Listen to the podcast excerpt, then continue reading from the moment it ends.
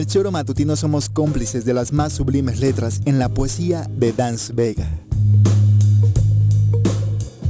Mi táctica es mirarte, aprender como sos, quererte como sos. Mi táctica es hablarte y escucharte, construir con palabras un puente indestructible. Mi táctica es quedarme en tu recuerdo, no sé cómo ni sé con qué pretexto, pero quedarme en vos. Mi táctica es ser franco y saber que sos franca, y que no nos vendamos simulacros, para que entre los dos no haya telón ni abismos. Mi estrategia, en cambio, más profunda y más simple. Mi estrategia es que un día cualquiera, no sé cómo, ni sé con qué pretexto, por fin necesites. Mario Benedetti. Va, queridos amigos del Tesoro Matutino? Bienvenidos hoy viernes 21 de agosto del año 2020. Gracias por estar con nosotros en este cierre de semana, que por supuesto nosotros arrancamos, como ya es costumbre cada viernes, con la poesía de Dance Vega, hoy trayéndonos a uno de los grandes de la poesía latinoamericana, don Mario Benedetti. quien no ha disfrutado de la poesía del uruguayo? Por supuesto, acá les recordamos uno de sus poemas favoritos en voz de Dance Vega. Señora Rece, ¿cómo le va? Muy buenas tardes. ¿Qué pasó, señorita Arias? Buenas tardes, ¿cómo están? Aquí a distancia hablándoles. Muy bien, muy bien, muchas gracias. ¿Y tú a distancia por qué? Estoy en la Ciudad de México, vine a chingarle, a trabajar. Ah, mira, hasta que haces algo bueno. Ya que el Morelos no nos quiere, es eh, tu gobernador, cabrón, el Jorobas. No andarás entregando maletas o cosas por el estilo, ¿verdad? Yo ya no entrego nada, ni las nalgas, cabrón. ¿Qué voy a entregar? No, pero es es, todo un circo esto de las maletitas y el dinero, ¿eh? Lo terrible es que vivamos en un país donde el acusado de corrupción no se defiende con argumentos para decir soy inocente, sino acusando al otro de corrupción. Esa primer lectura me parece fatal para nuestro país. En segundo lugar, por supuesto, ya analizaremos la credibilidad que tiene cada uno de los de las presentaciones. Pero hablando de eso, vamos a presentar a que nos acompañen comentarios. ¿Ya llegó que llegaba tarde el Paquito, Vamos a presentar. Ladies and gentlemen, llegó en esta esquina de la cabina del Zor Matutino el terror de Juan José Arrece, el amigo de todas las colonias de Cuernavaca, águila de nacimiento, merengue por adopción y vaquero por decisión, un político de altura. Él es Francisco Paco Santillán. ¿Cómo te va, Paco? Bienvenido. Buenas tardes. Hola, Viri. ¿El Juanji por qué no vino a trabajar? Dice que anda trabajando. Trabajando, ese cuate. Dice. Claro, yo. ahí está. Sí, ah, ¿fuiste por unas maletas? ¿También te dieron a ti? ¿Eh? Eso le estaba preguntando, parece que no. ¿Te cayeron tus dos kilitos para que te financies, para que vivas? Cabrón. ¿Del pueblo bueno? ¿Eh? ¿No te cayeron tus dos kilitos del pueblo bueno, tu cuenta? Yo llevo 64 años trabajando con el sudor de mi frente y sin que nadie me regale nada, mi querido amigo. Te lo creo, te lo, te lo creo. Eso, sí. Entonces, entonces no está bien lo Y cuando he tenido cerca el pecado, me alejé en chinga. Eso también te, lo creo. Sí, también, porque hay momentos que son muy tentadores y el dinero, como ves, es bien fácil de transportarlo en un maletín o en una bolsa de plástico. Sí. Sobre todo el dinero mal habido, cabrón. Es, eh, y el que sea, ¿eh? El que sea es bien fácil de transportar, Ah, no, es lo el mismo. El dinero mal habido o el dinero que no tiene que ir Sí. a, donde, a los bolsillos de un particular, siendo que deben Pero- invertirse a favor de la ciudadanía. Es igual, Juanjito. Pe- Pero ve, ve, ve lo alarmante del país, ve la situación, la mierda que está saliendo en, en el país. Sí. De verdad, de verdad es triste, es doloroso. Sabíamos que había mierda, pero que todo, todo, todo se haya fundamentado en la mierda, eso quiere decir que estamos jodidos en México. Así Digo, es. Me duele, me duele en el alma. Venga, porque ayer hablábamos, ¿eh? Que la corrupción es ambidiestra. Es que, es que justo te salió este video en respuesta a lo que decías. Ah, ambidiestra, lo dije, ah, bueno, lo dijimos ayer. Sí, sí. Juanjo. Ayer se dio esa plática. Sí, esa es la cor- y el- ¿eh? Pero a ver, pero tú no crees entonces que... mm, Mira, ¿Qué? el problema de este rollo, cuando tú hablas de corrupción en la vida, ¿no? Cuando tú te paras frente a un mic- micrófono a hablar de corrupción, tienes que tener tu colita bien limpiecita. Porque si tú no, eso- porque si tú no tienes tu colita bien limpiecita, cualquier detallito, ¿eh? Cualquiera, Juanji. A ver, tú, Claro. tú- cualquiera te lo van a poner en la mesa, ¿no? O sea, y Paco, eu. exacto. ¿Y por qué llevamos 18 años al aire? Por ejemplo, el caso nuestro. no por eso, pero Creo que lo dices por Andrés No, Manuel, es, ¿no? es- es que la verdad es que no, no estoy hablando de Ah, ti, sí. Juanji. Yo No, todo lo siente No, como, ya tiene delirio de persecución, sí. Eh, Estoy de acuerdo, te quiero decir. Sí. Tienes que tener el culo limpio. ¿Por qué? Porque entonces, ¿qué pasa?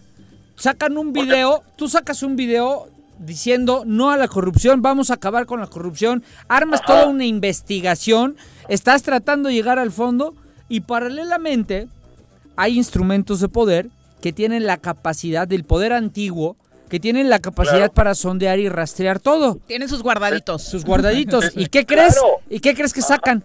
Que tu culito limpio, limpio no está. No, eh, el culito del no han sacado, no, ¿eh? eh, no está Cuidado, limpio su el culito. culito del no, ¿eh? No, no, a ver. Él hoy, hoy, el culito del hoy en la Cuidado. mañanera. Bueno, dijo pero el dinero él, ¿eh? iba para el proyecto Sí. de nación que Sí. estaba Y construyendo. lo dijo él, ¿eh? Que sí era para él. Ah, y ¿sí? eso cuando menos, cuando menos, Juanji, todo lo que dijo hoy, que sí lo escuché, cuando menos ¿Qué? sí tiene implicaciones de delito electoral. Dije implicaciones antes de que brinques. Ah, no, estoy de Implicaciones. acuerdo. A ver, pero es que esto de hoy nada tiene que ver con lo de ayer. O sea, cuidado, porque también hay que saber di- di- diferenciar, ¿eh? es que Diferenciar, porque en, en esas imágenes de alguien que les venía, de los servicios de inteligencia que los venía observando a él y a su familia, Sí. a Andrés Manuel y a su familia, Sí. por supuesto que... te- Ay, qué bueno que lo perdimos porque justo vamos a escuchar a Andrés Manuel López Ah, Obrador mejor. en la mañanera. El otro caso, en el de mi hermano, don David León, son aportaciones para fortalecer el movimiento en momentos en que la gente era la que apoyaba, básicamente. Nosotros hemos venido luchando durante muchos años y nos ha financiado el pueblo, como ha sucedido cuando se han llevado a cabo revoluciones para refrescar la memoria y hacer historia. La revolución mexicana se financió con la cooperación del pueblo. La revolución maderista costó alrededor de 700 mil pesos de aquellos tiempos. Tan es así que fue parte de los acuerdos cuando triunfa el maderismo en Ciudad Juárez, de que se tenía que devolver ese dinero a los que habían aportado para hacer la revolución.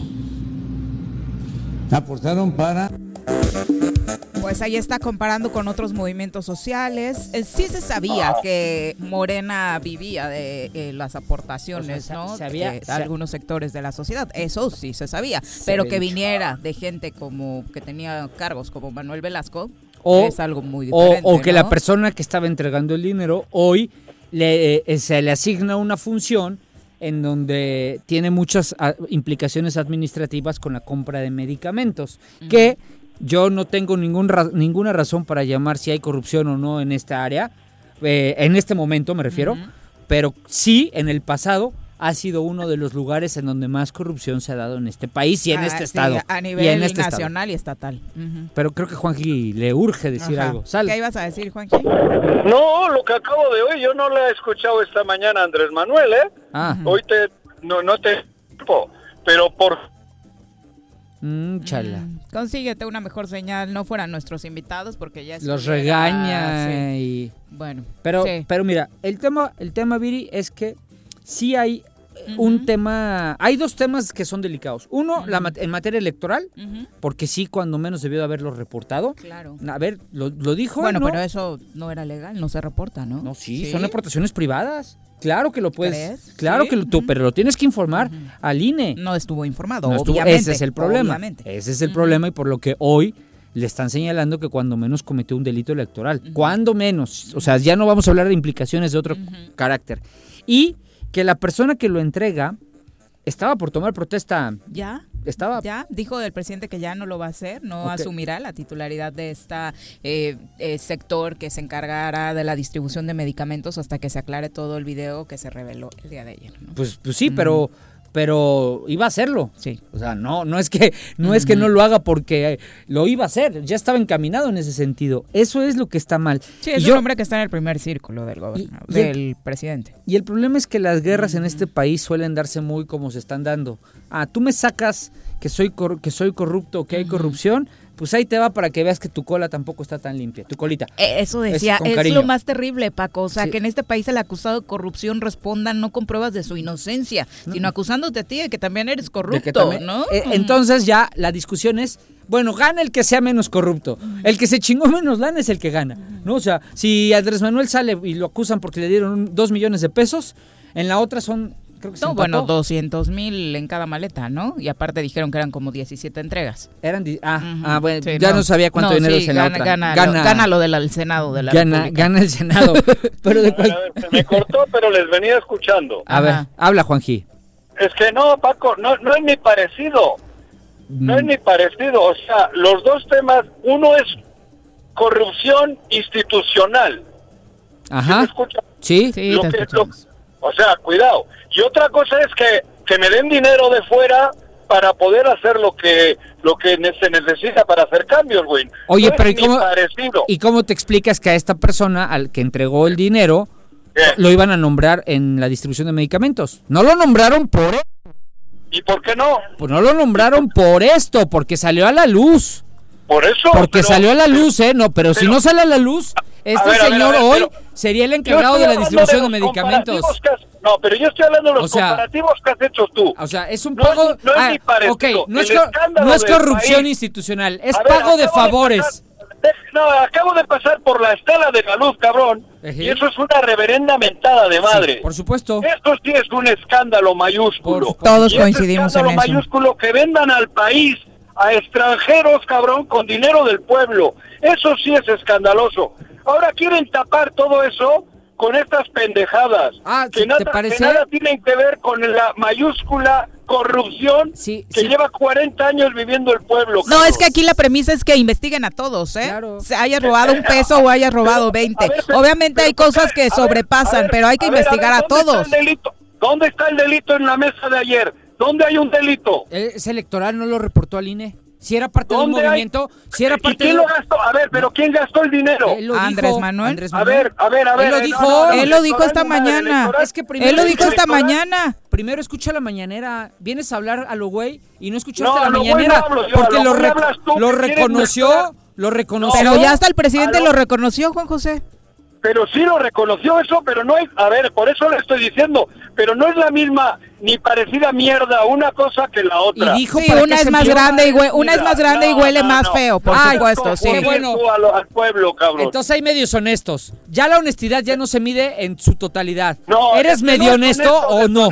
no. No, yo soy- yo en- soy en todas tres- las campañas electorales tú y todos han recibido dinero Yo, de yo soy, fuera. yo soy Tú y tres. todos. No, no, yo no. todos. pues a mí dime quién, ¿eh? Porque a mí a la fecha, hoy, a hoy, a hoy, al día de hoy. Ninguna A de ver. mis campañas me han dado un peso. A mí, Si al día de si hoy. tienes videos que demuestren lo y si de- contrario, Y si demuestran lo contrario, devuelvo cada peso de lo que me demuestren. ¿Qué? Así te la Ahora pongo, de ese tamaño. que las campañas del PRI Ah, en es- las, en las Ah. tuyas y en las de tu, No, no, en ya. la de tu gente Te- no le ha metido acabo- gente el dinero. te acabo de hablar- Oye, perdóname. No le ha metido dinero eh, todo el mundo para luego Te poder acabo, te acabo, opciones. No me- te me acabo jodan. de decir yo, yo, Paco Santillán, si tú, yo en la mi campaña he tenido tres campañas políticas, tres, ni Tú una sola, yo, yo no puedo hablar a nombre Tú de los demás, yo no hablo a nombre de los demás, yo, Paco Santillán, ya que me pero trajiste a la mesa, mí- ni un peso no me lo han dado, A ver, ¿eh? pero si para mí, a ver, pero espera, si para mí no es delito. No, no, yo te estoy aclarando es que... te- para de- mí delito es que del dinero del pueblo les den a ustedes para las campañas, del dinero del erario, Ajá. eso sí es delito. Ajá. Para mí que... Ah, entonces este es pago de favores. Este no fue dinero del pueblo, este fue dinero particular, pero después te lo compenso poniéndote en una posición pública. Pero esto es lo que han Entonces, hecho ¿eso cómo se llama? Toda la vida. Ah, entonces está bien. Y no- modus operandi y- legal. ¿Y no votó legal. México para acabar con eso? es legal. ¿No votó México para acabar con eso? No, no es legal. Eh, No es legal. es Tenía legal. que reportarlo. Siempre Era legal, legal. era legal si lo informa el Porque INE. ustedes lo han hecho siempre. Era legal, era legal si lo hubiera reportado y no lo Lo reportó. que es ilegal son los cientos de millones que se roban del erario. Eso sí es Claro que es Pero ilegal. Eso claro que es privado, ilegal. Eso A mí que un privado te dé a ti para que hagas campaña es tu pedo. y después lo contratas al privado. Ah, Ah, y lo eso- pones en eso- medicamentos. A ver, Ah, a ver, a ver. ¿cómo? Eso, esto sabes tú bien que así ha sido Ah, ah, ¿eh? entonces está bien. Ahora no te hagas. Ah, entonces Ahora está bien. Ah, no pero a ver. Pero a ver, entonces país. defíndete tú. ¿Está bien eso sí o no? ¿Está bien que eso pase? Te pregunto nuevamente.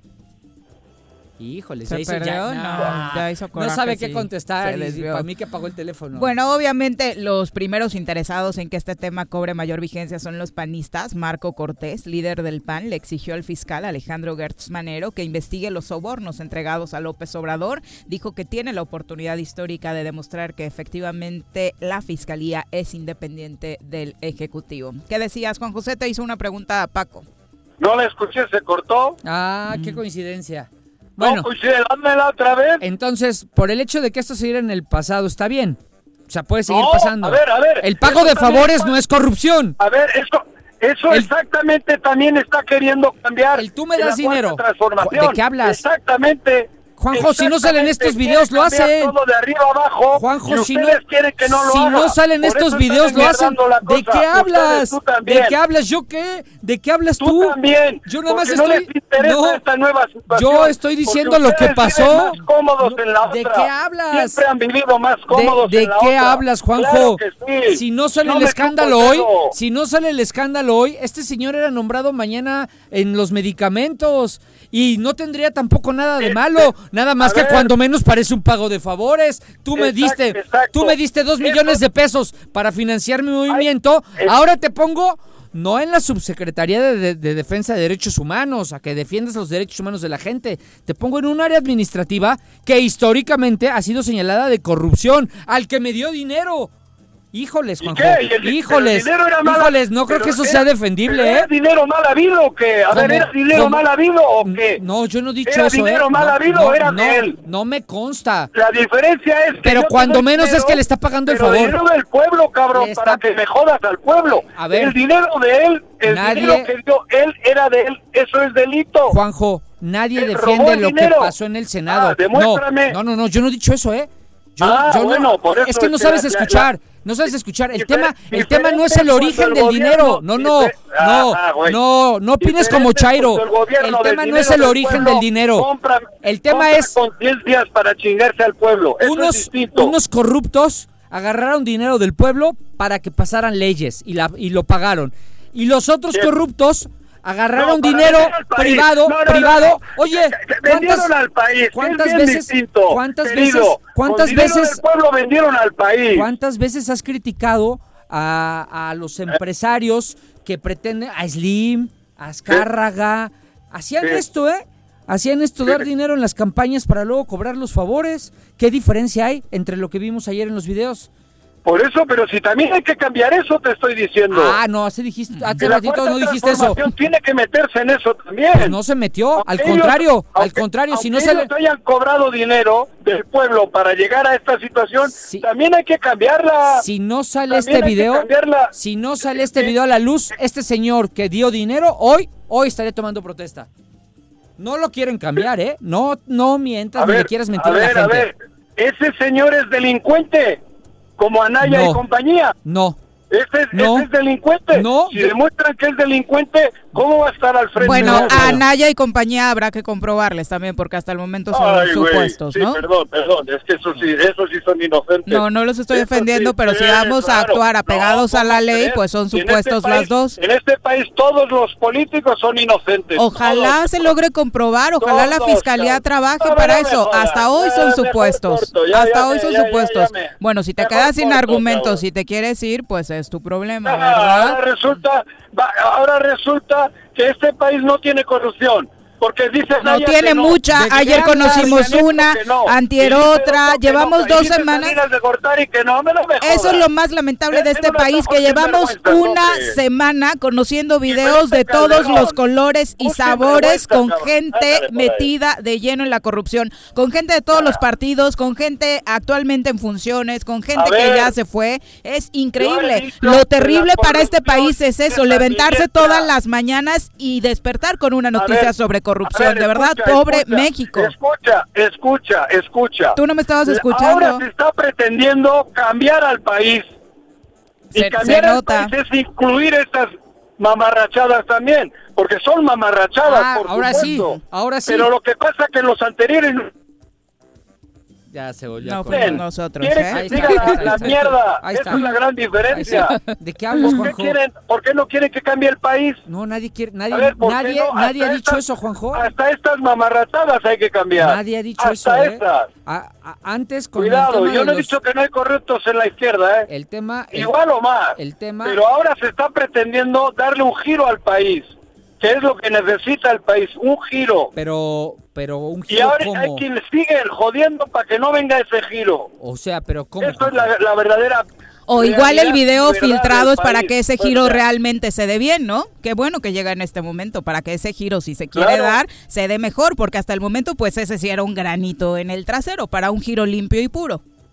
Por eso, pero esto, eh, pero te estoy diciendo, qué, qué, qué casualidad que ahora que empieza a tronar el país de mierda, ahora es cuando sacan un video de hace seis años o de ocho años. No, no, No, no. es de la pasada elección, no, es de 2018. esta, O sea, es de hace bueno, dos de- años, de la última de- elección. por eso, ¿por, por qué no lo sacaron? ¿Por qué no denunciaron en el INE? Si ellos son los buenos. Claro. ¿Por qué no lo denunciaron? ¿Por qué esperaron ahora? Porque ahora saben que el país está dando un giro. Juanjo. Y quieren evitarlo a como dé lugar. Tu explicación Porque son unos es digna, es digna de un Han- chairo. Tu explicación, tu explicación es digna país. del mejor chairo de este país. Pero Juanjo, debería de darte vergüenza. chairo. Debería Sí, darte señor, ver- mucho orgullo. Debería de darte vergüenza. de- No, a mí no me da vergüenza, Las dos cosas, las dos son indefendibles. No, Ninguna de las dos. No seas medio honesto, porque como no, tú no puedes decir que eres tres cuartas partes virgen. ¿Eres o no eres? ¿No? ¿Eres honesto No, o no eres pero honesto? no me vengas tú a no mezclar hay, las dos no cosas. hay, no tú hay eres muy medias vivo. verdades. Quieres estar bien con unos y No con hay otros, no ni medias- madre. no hay medias tiene verdades. nada que ver una Este cosa caso- con otra, este cabrón. caso es tan Nada. lamentable. La corrupción que ha vivido este país no la ha tenido ni Tailandia en los peores años. La que seguimos viviendo. La que seguimos, exactamente. Ni Tailandia, cabrón. Juanjo, Juanjo. Juanjo, ¿Qué? esta administración no se salva de los señalamientos. Yo no tienes estoy a de eso. Yo- tienes a ver, Ackerman, dicho- a ver, a ver, tienes a ver. a, a- A ver, a ver, a ver, a- yo no he dicho hasta ¿eh? Barbosa está que que señalado. La corrupción es ambidiestra he sido yo. Ah, entonces, a ver, que yo no, no he dicho eso, ¿eh? y defiendas lo corruptos en indefendible. el gobierno de Andrés ¿Y, do- Manuel. y dónde está que lo ¿Dónde está Bartlett? Y tendrá cagadas Andrés Manuel. ¿Y Pues, do- dónde está Bartlett? que cambiar el país entre todos. Ackerman, Escucha no Paco, te a está hablando. Si pides que te escuchen, escucha a Paco. ¿dónde está Bartlett? Juanjo, No digo, ¿qué? ¿dó- ¿dónde está Barlet? ¿Eh? ¿Dónde está Barlet? ¿Dónde está Manuel Barlet? No te escucho. Ya se le fue la No, señal. se le fue. sí. Sí, escucha no, no, no, escucha Manuel no, no, Bartlett y se le va la señal. ¿Dónde Va- está? Todas las preguntas Bueno, se a ver. A ver, a ver, a ver, la de Bartlett Ya. también te la contesto. A ver. También te la contesto del PRI en el momento que estaba Ah, en el régimen. ¿y por qué- y En por qué? el, re- el- el que mandaba era el régimen. ¿Y también lo de su Así hijo? se le dice. ¿También lo de su hijo? Así se le dice. Ah. Un hijo del régimen. Ah, ok. Y por mí Bartlett también se Ah. puede ir mucho a la... ¿Y Ackerman? Ackerman ha estado siempre con Andrés Manuel. No ¿Y sabe quién es Ackerman. Ah. ¿no?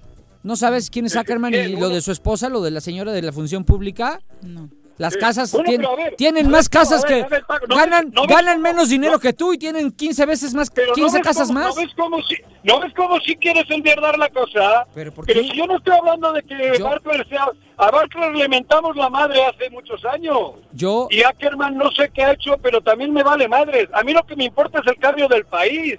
No de que me digas que hay buenos y malos.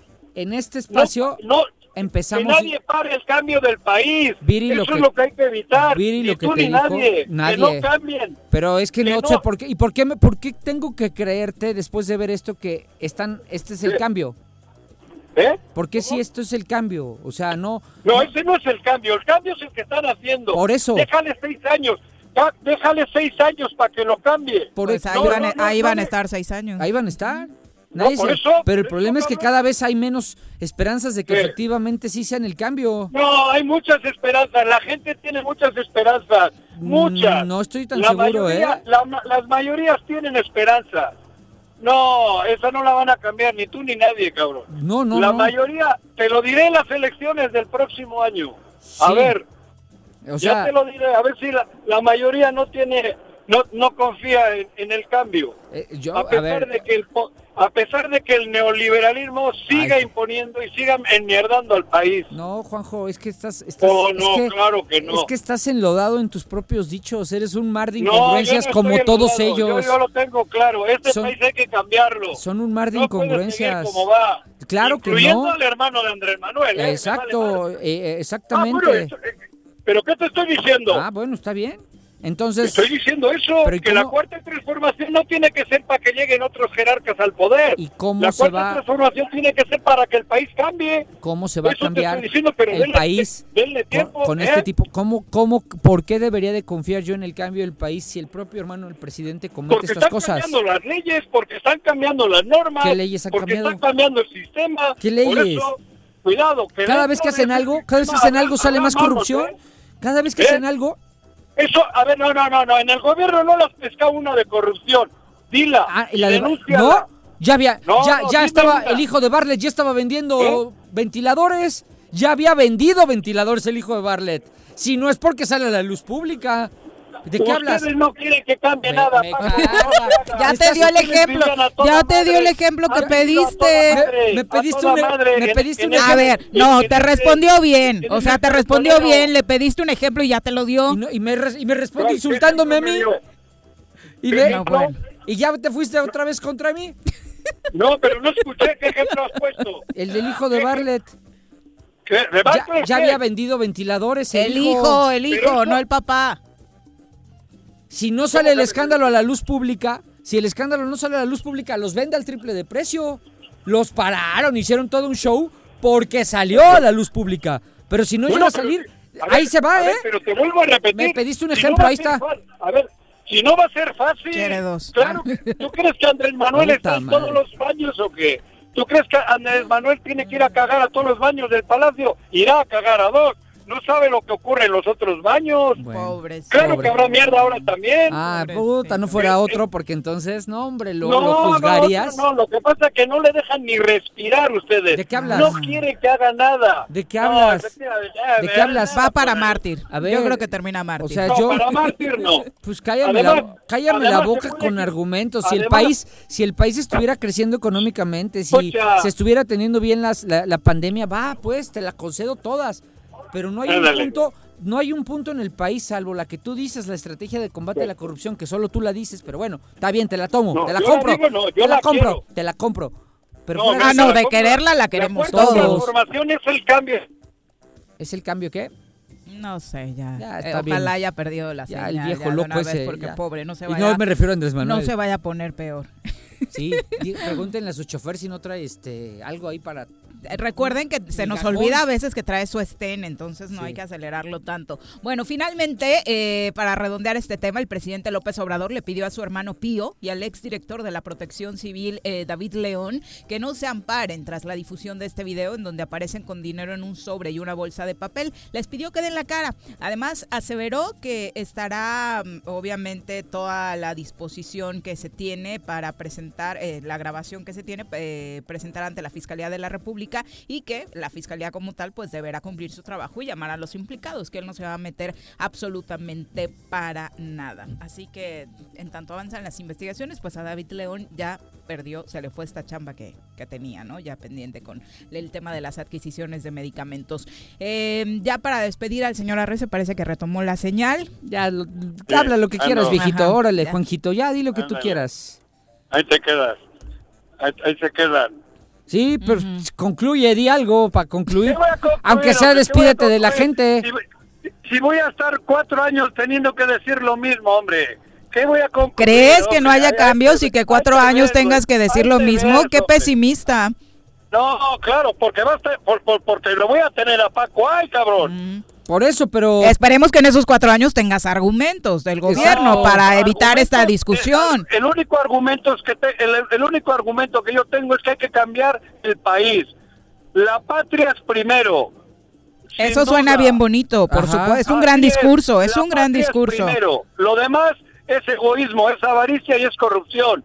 Venga de donde venga, cabrón. Es un gran Así. discurso. Ojalá se La aplique. patria es primero. Sí, lo dijo Vicente Guerrero. Son unos sinvergüenzas. Lo dijo Vicente Guerrero. Yo sí sé quién es Vicente Guerrero. No, no lo, no le dije, no dijo- dije el siervo de la nación. También lo decía mi padre en Bilbao, cabrón. No, no, no. No, es este- de Vicente Guerrero esa eh, frase, La ¿eh? patria es primero. Sí, sí, este, pero yo sí sé quién es, ¿eh? No le dije el siervo de la nación a Vicente Guerrero. ¿Eh? Porque eso lo hace, lo ha hecho Peña. No, hombre. No, hombre, se lo acaba. No, no, no, no, no. Si por un error de cin- cinco, no, más menos cinco minutos, algo así, se lo acabaron, imagínate si la ha regado como Andrés Manuel. Bueno, Ya sé, una ya con mejor 38 colgó. de la tarde. Por supuesto, tenemos más información, pero antes nos vamos a, a nuestra primera pausa y regresamos con mucho más. Un día como hoy. 21 de agosto de 1923. Fue fundado en México el Club de Fútbol Profesional Necaxa por el ingeniero de origen escocés William Fraser. Quédate en tu puta casa, quédate en tu puta casa. Quédate. Y escucha.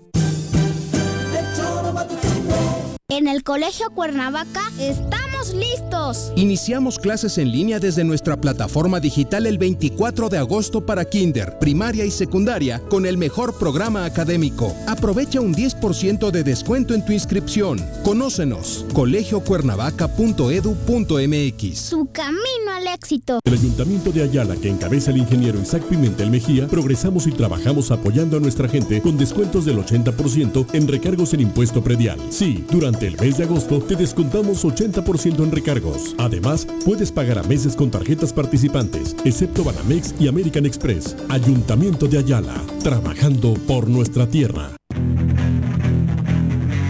¿Te gustan los caballos? ¿Tienes uno? ¿Sabes montar? ¿No? ¿Quieres aprender? Conoce los beneficios de hacerlo en Rancho de la Media Luna en Huitzilac. Contáctanos al 777-155-1062.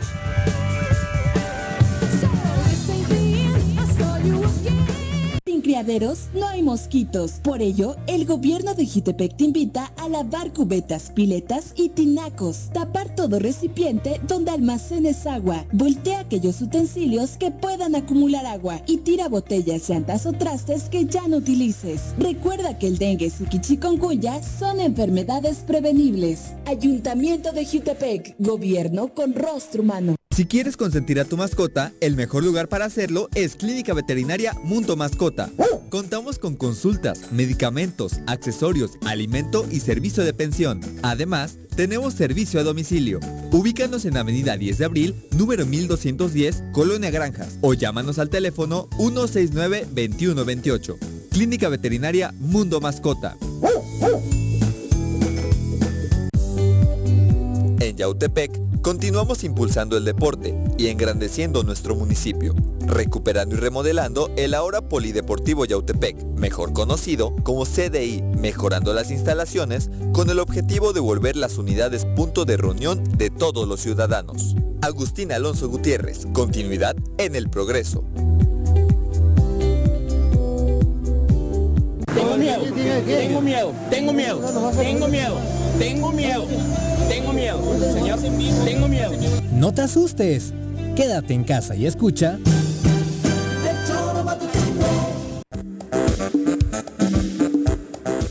Una con 41 de la tarde, gracias por continuar con nosotros. Le recordamos que a través de las redes sociales recibimos sus mensajes, también a través de WhatsApp. Paco, recuérdanos el número. 777-443-4208 con el hashtag El Chairo Number One, Juan GRC.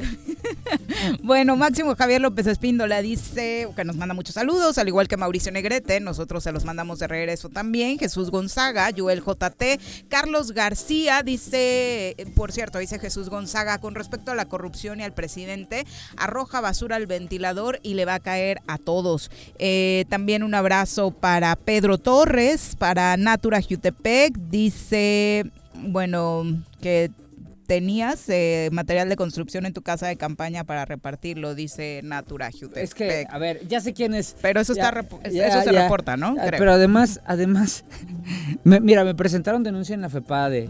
Me hicieron todo un video. Jamás dijeron que esa fuera mi casa de campaña. Jamás lo pudieron demostrar. Jamás pudieron Ah, ya demostrar recordé que era ese cosa fue, cemento. sí, sí. Lo- fue un show que armaron dos exayudantes municipales ahí, pedorros de Tlaltenango y San Antón, que uno da de ser ellos. Y sí, todo el tiempo está diciendo eso. Que, pero, pero a ver, es que si se acusa, se demuestra. Yo me defendí en la FEPA, de Galloso me fue a presentar una denuncia diciendo, bueno, nada más díganme, por, ah, por- decían que era mi casa de campaña porque había una lona mía en la casa. Entonces, put, si hubiera venido a todas las casas que tenían una lona mía, pues era dueño del mercado, porque en el mercado hasta había una lonota.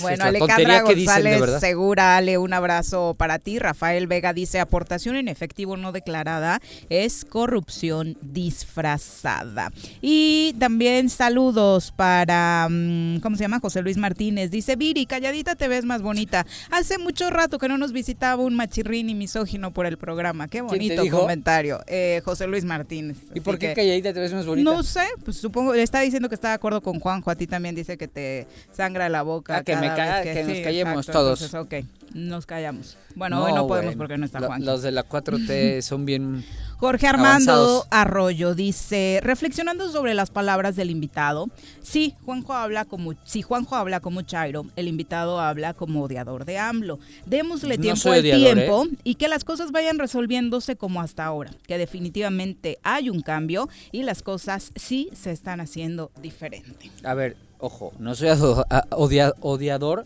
de AMLO. Incluso aquí en este mismo micrófono he señalado los aciertos que ha cometido. Pero lo que es una realidad es que, y es con lo que empezamos el programa, es cuando tú vas a hablar, tienes que tener tu colita muy limpia. Porque si no, pasa esto, lo que un señor bien dijo, una señora no recuerdo, que aventó, a- que si tú Ah, avientas, salpicas a todo mundo. Eso es lo que estamos viviendo. Yo no digo, yo, yo en materia de corrupción sí se están haciendo diferentes, o quiero pensar que se están haciendo diferentes las cosas. Pero también al señor le digo que él sí se expresó de manera muy respetuosa. Le digo, díganme, Como si siempre. quitamos el tema de corrupción, ¿qué caso, qué otra cosa me pueden en- de señalar que sí se está haciendo de manera eficaz en este país? Pues ahí está. Eso con eso. La reflexión final para que ya no se sigan enojando con este tema. Retomamos, Sí. por supuesto, sí, lo de Emilio Lozoya, que ya implicó ante la Fiscalía General de la República a varios políticos más, eh, aunados a la primera lista en presuntos actos de corrupción. No fueron solo del PAN o eh, obviamente los priistas, sino también está involucrada gente eh, del PRD, tres expresidentes y miembros del gabinete de Peña Nieto. Vamos a darle el repaso. Uno de los personajes principales en esta lista es Carlos Salinas de Gortari, eh, Emilio Lozoya afirma que el expresidente de México cabildeó a favor de diversos proyectos relacionados con Pemex. Recuerdo, dice en la filtración de la declaración, que Carlos Salinas de Gortari cabildeaba a favor de los proyectos de su hijo, entre los cuales se encontraba pagarle a la empresa 13 más de 15 millones de dólares porque Pemex le había cancelado un contrato en una plataforma marítima. Luis Videgaray, otro de los implicados, entre los extractos en la declaración de los Soya, señala que eh, le dije a Luis eh, que una petición venía directamente del entonces candidato Enrique Peña Nieto y que Odebrecht se vería beneficiado cuando ganase. Él me dijo que lo veía bien y que incluso hablábamos de que en cuanto ganara Peña Nieto iría a ver a Marcelo de Odebrecht personalmente al asegurar que el ex representante de Odebrecht en México le había pedido 6 millones de dólares para apoyar. Eh, eh, ofrecido 6 millones de dólares para apoyar la campaña de 2012.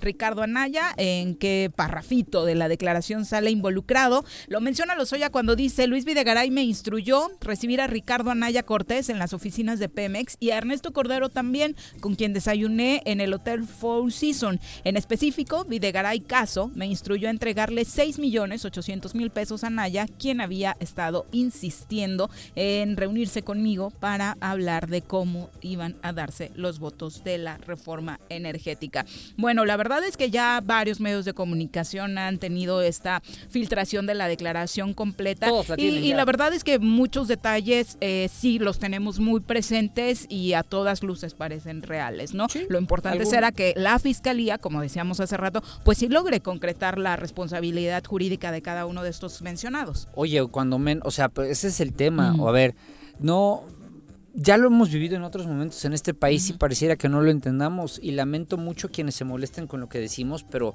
a ver, todo lo que los hoy ha dicho hasta ahora no es más que parte y, su, y filtraciones y el mismo Andrés Manuel prestándose a esto como presidente de México en las mañaneras, no es más que parte de un show hasta este momento en donde nada de lo que ha dicho ni una parte ni la otra queda comprobado. Es, bueno, es más, lo único que ya pueden dar por palomeado y comprobado es lo que dijo Andrés Manuel, es porque Andrés Manuel ya lo confirmó, que sí efectivamente recibió ese dinero para su movimiento, lo recibió su hermano y que lo usó para el pago de cosas propias del movimiento, que sí gasolinas, que sí pago de empleados, que sí apoyos.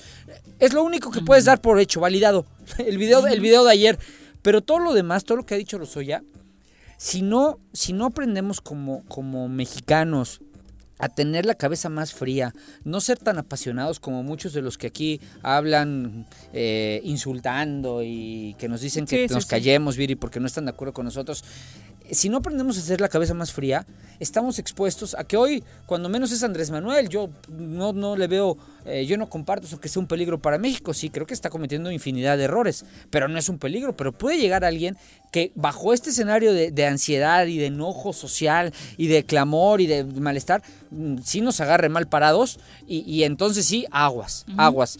Porque nada de lo que dijo Lozoya al día de hoy, ni una sola letra se ha comprobado queremos ver que en los próximos meses se concreten detenciones, ¿no? Basadas, por supuesto, en elementos reales. Otro de los mencionados fue Miguel Barbosa, hoy eh, gobernador poblano. Fue senador del PRD de 2012 a 2018 y eh, Morena buscó la gubernatura, recuerdan ustedes, en 2018, pero perdió en Puebla ante Marta Erika Alonso, quien en diciembre de ese año muriera junto con su esposo y otros acompañantes en un accidente. Eh, Lozoya lo menciona porque dice que en 2014 el entonces coordinador del PRD en el Senado, Miguel Barbosa, le pidió un favor, cambiar al hermano del perredista de la terminal de almacenamiento en Guerrero a las oficinas centrales de la paraestatal en la Ciudad de México. De acuerdo con Lozoya, Barbosa amagó con armar una revuelta por parte del PRD para la aprobación de la reforma energética. Así que le concedieron la petición, según el exdirector de Pemex, a la hora gobernador poblano y ya no hubo ninguna revuelta. Eh, mayores consideraciones en torno a la reforma energética. Obviamente, eh, aquí no hay una implicación económica, aquí sería tráfico de influencias. Ya, obviamente, eh, Barbosa dijo que para nada, que el cambio de su hermano se dio bajo otras condiciones, habrá también que, verlo. Pero bueno, desde la acusación de que le compró la bolsa a una periodista hasta tráfico de influencias, hay, hay mucha gente involucrada en estas hojas de las declaraciones de Lozoya. Ojalá pronto tengamos, como decíamos, datos más reales. Pero aterricemos en Morelos Qué pasa. Ya el próximo lunes arrancan oficialmente las clases en educación básica y obviamente existe una preocupación fuerte sobre el proceso de inscripción y le preguntaron al director del IEBEM, Eliasín Salgado, qué tanto se dio el flujo de escuelas particulares a la escuela pública. Escuchamos lo que respondía. Parte que ha habido una ligera este, alza, de una ligera incremento de muchachos, porque efectivamente los padres de familia han decidido eh, trasladarlos a las escuelas públicas, de tal forma que eh, el sector educativo está preparado para ello. No te vayas, Mónica, está preparado para ello. Vamos a, este, a, recibirlos con mucho gusto y eh, lo vamos a hacer de la mejor manera posible. Dice que hay un ligero incremento del 10%, ¿de cuánto es entonces? Más o menos aproximadamente del 10%, entre el 8 y 10%. Ujú, De, niños de, escuelas de, de particulares. niñas, que de niños que vienen de escuelas particulares a públicas. Exactamente. Eh, ¿Cuándo terminaría el Consejo Técnico Escolar, director? ¿Es hoy? Eh, el día de hoy, porque ya el lunes inician las clases en todo el territorio estatal. Exactamente. ¿Los maestros cómo se encuentran? Bueno, había... Te digo, motivados, acabo de, ahorita tengo una serie de reuniones de videoconferencias con ellos, Eh, tenemos eh, pendientes que cumplir todavía. eh, Pero hay como es- disposición de Pero hay toda la disposición de parte del- de la maestra y del maestro para poder cumplir con su cometido. ¿Se va a dar cobertura? ¿Se tienen los libros de, este, en la red también? Para que se puedan tiene bajar? ya un gran avance en la repartición varias, varias las complicaciones. De entrada se sabía que esto se iba a dar, un 10% todavía es un porcentaje eh, mínimo, ¿no? Respecto a lo que se esperaba por el conflicto económico que han tenido los papás para solventar los gastos Pero de hay- las colegiaturas. A ver, eh, yo le tengo aprecio y respeto a Eliasín, pero hay un tema que no está señalando. Hay muchos señalamientos de que escuelas públicas no están permitiendo ese flujo. Eh, sea, la inscripción. eh, sí, que hay, o sea, yo, yo entiendo que él nos está dando la cifra oficial. Sí, la redondeada. Pero también he escuchado que hay escuelas que definitivamente han cerrado y decir, no aceptamos. a Y nadie seguramente es nuevo". porque de verdad no, no hay cupo, Paco. Se- eh, o sea, se- porque están esperando, que- esperanzados de Que que, van a regresar a clases pronto y no va a haber oportunidad de recibir a estos niños, ¿no? Pero, pero fíjate, Viri, aquí he hecho varios comentarios y lo he expuesto. Otra vez viene la enorme brecha social que se deriva de No, la educación, supuesto. ¿no? Veo, lo voy a decir con mucho cariño y respeto a, a mis amigos personales, amigos de toda la vida que quiero con toda mi alma, pero los veo con las posibilidades de tener una computadora, una tableta, tener a sus niños, niñas. Armarles hasta un espacio. Hasta su, ¿no? hasta su Sí, mini salón de sí, clases. mini aula en eh, casa. Exacto, su mini aula, eh, planearle su rutina. Otros que tienen hasta para contratarles maestros privados eh, de, de- de- de- de todo tipo, por un lado. Y por el otro, pues niños que no tienen ni internet. O sea, Claro. niños que, bueno, ni televisión para ver en el canal de las estrellas a Topollillo enseñándoles sí. a sumar, ¿no? O sea, eh, ese es el, el problema real de lo que vamos a vivir, lo, lo delicado, no tanto si hay un flujo de privadas a públicas. Yo creo que yo también pues, no le vería sentido pagar ahorita las colegiaturas y mis hijos no van a ir a Que clases, muchos ¿no? también optaron por eso. Es- y que por eso se están yendo. Pero eso, yo, yo lo señalaba hace unos días. A ver, hay tres ejes que se están poniendo a prueba en este momento. El de salud, que no va del todo bien, o los señalamientos, que si vamos manejando bien o no la pandemia. El de economía, que es un desastre, no es eh, otra cosa, es mundial, estoy de acuerdo, pero es un desastre. La economía se hundió. Pero además Está- acá no fluyen los apoyos para el No, sector. Bueno, bueno, aquí. Que mantiene viva la economía en la entidad. ¿no? Y tercero, viene el otro reto, la educación. Que son, si tú te pones a pensar, son los tres ámbitos que más se, han visto afectados por esta pandemia. Porque los niños sin clases, no manches, pues eso es algo sumamente Terrible. delicado, ¿no? Entonces, vamos a ver cómo nos va. Yo no vaticino buenas, buenas, eh, buenos resultados. No, la verdad es que ni teniendo las mejores expectativas podemos pensar que van a lograr salvar al 100% lo que se tiene planeado en un año escolar, ¿no? Así es. Ya lo vimos con las pl- complicaciones al término del ciclo escolar pasado. Ahora, ah, finalmente todos lo sabemos, la escuela pública no está diseñada para estar en línea No, en, estos momentos, ¿no? Solo las telesecundarias, que de ahí su nombre, Y de ahí adaptaron algunos recursos, ¿no? Que van a utilizar ahora. Exactamente, pero pues fuera de eso no estaban preparados, nadie estaba preparado para, para esto. Y, y lo que, lo que me, me preocupa es una vez más, desgraciadamente, este va a ser el foco de la gran diferencia social, de la gran, eh, del gran distanciamiento entre pobres y ricos, de que habrá personas que tienen la posibilidad, bendito Dios, porque no estoy peleados con ellos, que de darle a sus hijos la mejor educación, pero otras personas, la gran mayoría, la inmensa mayoría, desafortunadamente, los más pobres, que van a ver que sus niños se siguen rezagando, rezagando, rezagando, y el día de mañana cuando estos niños salgan a competir por un puesto laboral, pues evidentemente por más condiciones que quieras darles de igualdad, pues no las van a ver. Si la brecha va a aumentar aún más, ¿no? Eso me da mucha tristeza. Y súmale que muchos comerciantes tenían esperanzas de que en este regreso a clases, todos sabemos, es un gran, eh, una gran temporada de venta para ellos y como las clases van a ser en línea, no hay ni venta de útiles escolares como se esperaba, no hay venta de uniformes, ni todo lo que implica que los niños regresen a clases. Por ejemplo, hoy hablaba el líder de la Canaco en Cuautla, hablando de lo difícil que está esta situación, sobre todo porque los apoyos del gobierno no fluyen. permaneciendo en en el semáforo naranja, pero hoy estamos enfrentando otra problemática. Mucha gente necesita dinero para volver a abrir sus negocios. En realidad no se han concretado los créditos del Fondo Morelos o, o por muchas este, razones. Eh, en, espe- en específico no se están, no están generando eh, porque la- las reglas de operación que se están pidiendo para solventar o, que puedan soltar estos, estos créditos son, son demasiado engorrosas, no hay, no hay forma, ¿no? Ahorita tenemos ya el cierre de un 30% de los comercios en Cuautla, lo vemos en las principales avenidas en donde definitivo, definitivo vemos en donde quiera eh, locales en renta. Era- antes era difícil llegar al centro y buscar un, local o, en, en insurgentes o en reforma encontrar un local abierto. Hoy está siendo demasiado complicado el poder regresar. Lo estamos viendo con los compañeros restauranteros que una de las reglas fueron que se mantuviera el 30% de la, de la ocupación y eso hoy ha afectado porque ni siquiera, ni siquiera pueden captar un 30% de comensales. ¿Qué quiere decir esto? Que nuestra economía está en detrimento. No hay, no hay el suficiente dinero para que pueda reactivarse la economía. Yo creo que esto va a tardar, va a tardar demasiado en que podamos eh, traer empresas, que podamos generar empleos.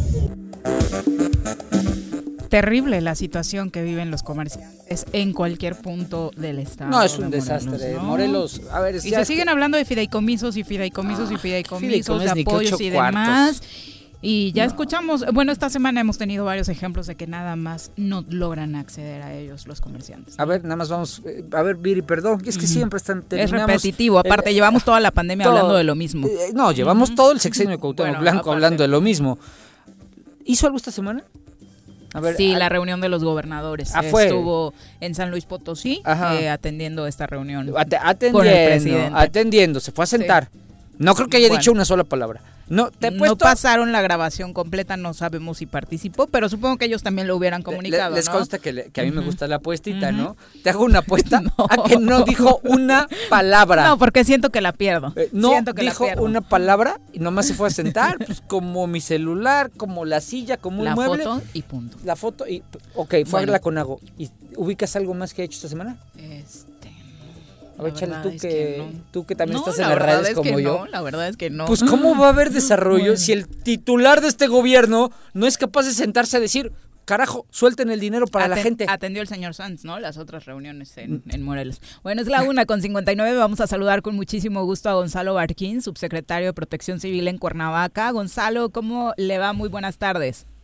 Muy buenas tardes, gracias por el espacio, a sus órdenes. Eh, Gonzalo, eh, muy interesados en conocer los operativos que sigue realizando Protección Civil Cuernavaca en torno al COVID-19. Ahora, ¿en qué temas están enfocados? Seguimos en lo mismo, en contingencia san- sanitaria, dándole seguimiento al semáforo, al semáforo que marca la federación y asimismo al comité de contingencia municipal. ¿Qué- ¿Cuáles? Eh, los, los comercios que se encuentran en semáforo naranja que deben de estar abiertos, nada más que sigan los lineamientos, los protocolos correspondientes, y a los que no marca el, el semáforo, pues invitarlos a que sigan cerrados. Oye, Gonzalo, ¿qué tanto están cumpliendo los comerciantes de Cuernavaca con estas reglas?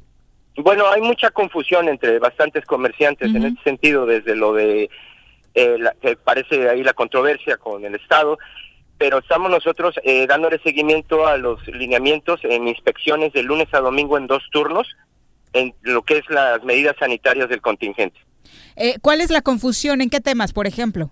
En las aperturas, en las aperturas de los comercios. Eh, eh, hay que recordar que el alcalde, el licenciado Antonio Villalobos Adán, había planeado una reapertura gradual económica, pues la cual no se pudo llevar a cabo por la circunstancia esta.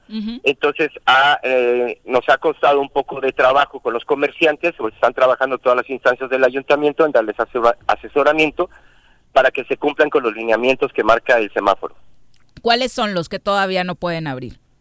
Pues ahorita son muy claros, son los eh, los eh, los que tienen espacios abiertos, los bares, los gimnasios, es- eh, están muy claros ahí en, en- en el semáforo. Y los que están abiertos también marca muy muy claro los lineamientos, el porcentaje, el aforo. Los horarios también varían. Ayer por primera vez, después de cinco meses, nos dimos una vuelta por el centro de la ciudad y la mayor parte de los restaurantes están cerrando tempranito. Sí, ¿Es decisión individual o es eh, una regla de, de protección civil? No, lo marca el semáforo nacional, el semáforo de contingencia nacional. Es, lo, es en lo que se está basando el ayuntamiento en coordinación con todas las áreas. Gonzalo, un problema que hemos tenido desde el inicio son las famosas fiestas que se siguen realizando, eventos sociales de manera clandestina. Eh, ¿Han aumentado o han disminuido, sinceramente? Ahorita hemos tenido un poco, eh, un aumento en un porcentaje de un 40% en el sentido de privadas, privadas. Anteriormente teníamos durante la contingencia a partir de marzo como hasta el mes de junio, teníamos eh, compromisos familiares que los realizaban, este, pues se puede decir que fuera de las reglas que marca la contingencia sanitaria.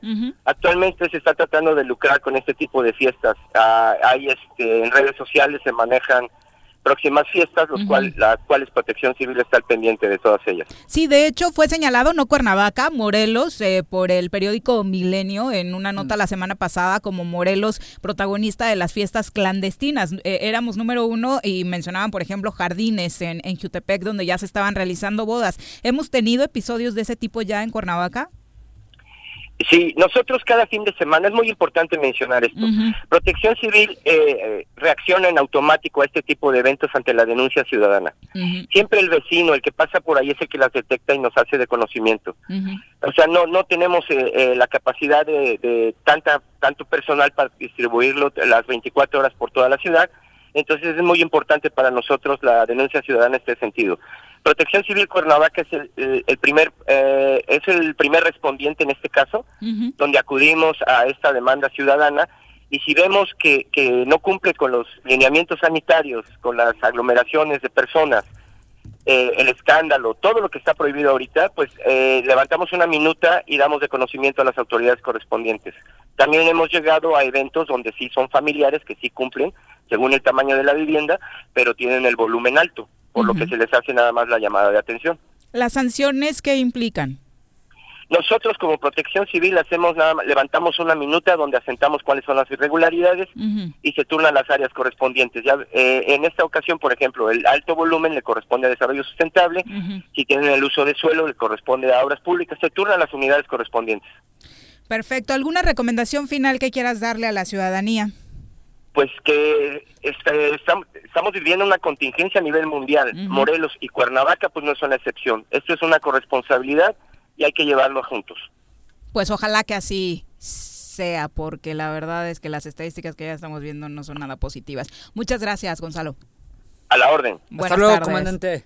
Eh, eh, Nos hizo recordar otro tema, ¿no? La falta de coordinación entre la autoridad estatal con los municipios, que también terminó por afectar la economía, como sucede con los comercios en Pero la adentro, capital. adentro también, Ujú. él, él dijo algo muy esquemático, ya no le Ujú. pregunté porque lo dijo el prefecto. Eh, por un lado, el, el alcalde quiere queda claro que lo que buscan es abrir el mayor número de unidades económicas, ¿no? ¿Por qué? Pues porque la gente no tiene para comer. Pero por otro lado, a él le toca como protección civil la parte más dura que es, pues no podemos porque estamos en semáforo naranja, hay una indicación de la Suprema Corte donde me tengo que detener, el gobierno del Estado está friegue y friegue todo el día, eh, para darte lata a ti, alcalde, pues te tengo que ejecutar yo. Entonces está entre el... Esto es eh, de- ahora sí que de manejo de, de, de- de- con De mucho cuidado, porque sí, no está sencillo lo que, lo que se está viviendo eh, protección civil de- del municipio. ¿eh? Y luego tendrían que atender todos los sectores por igual, ¿no? Vimos como si tuvieron bastante cordialidad con la gente de parques acuáticos y balnearios, que cambiaron las reglas para que en semáforo ¿Por qué naranja será? pudieran abrir y con otros sectores no sucede. Y es que eh, es- eso que acabas de decir es importantísimo. No ha habido piso parejo eh, para, to- para la gente, o sea, las personas. Yo te voy a decir algo, tengo amigos dueños de gimnasios Ah, que están que- enojados, eh, ¿no? furiosos porque dicen, ¿cómo es posible que permitan esos, esos los cines, eh, los restaurantes y los gimnasios, que es donde hacemos ejercicio y donde podemos tener un sistema inmunológico para fortalecernos? No, digo, yo sí defiendo la idea de que, bueno, todavía los gimnasios, como hay mucho intercambio de Sí. fluidos y no sé qué, puede ser delicado. Pero sí los espacios, o sea, cuando no estaba cerrada la ciclopista, yo sí decía, a ver, cierren los juegos, pero sí dejen que la gente salga a correr porque necesitamos fortalecer nuestro sistema inmune y nuestros pulmones.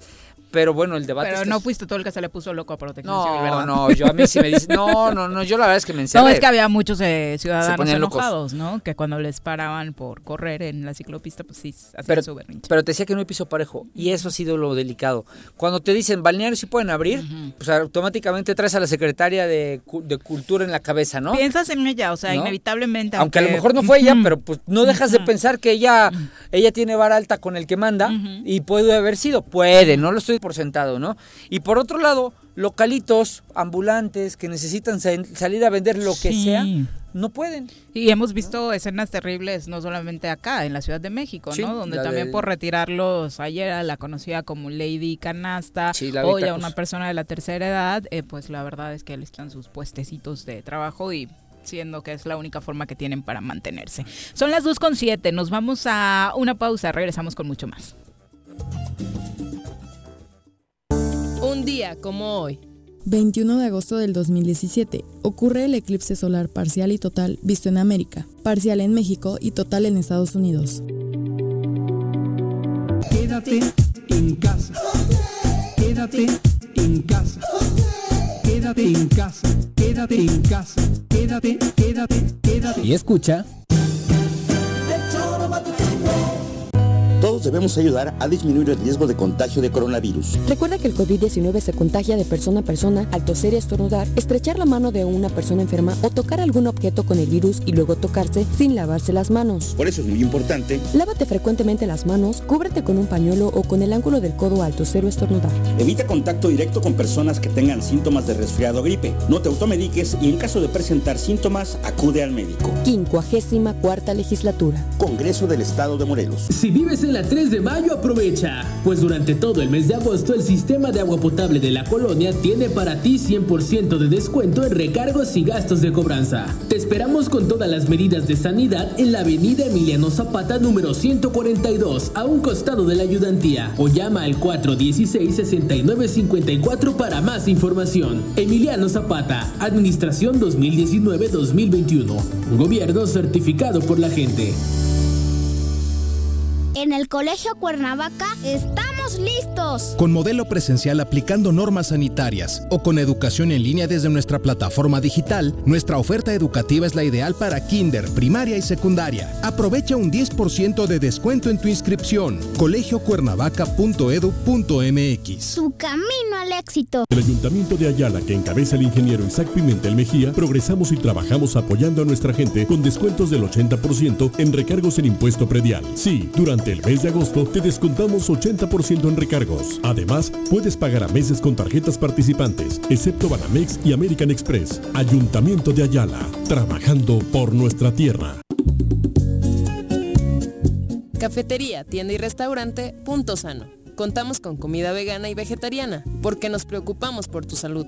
Ven y conoce nuestros productos orgánicos y suplementos alimenticios. Al interior de Plaza Andrómeda, local 19, en calle Pericón, Lomas de la Selva. Contáctanos al 372-3514 o búscanos en Facebook como Punto Sano Cuernavaca.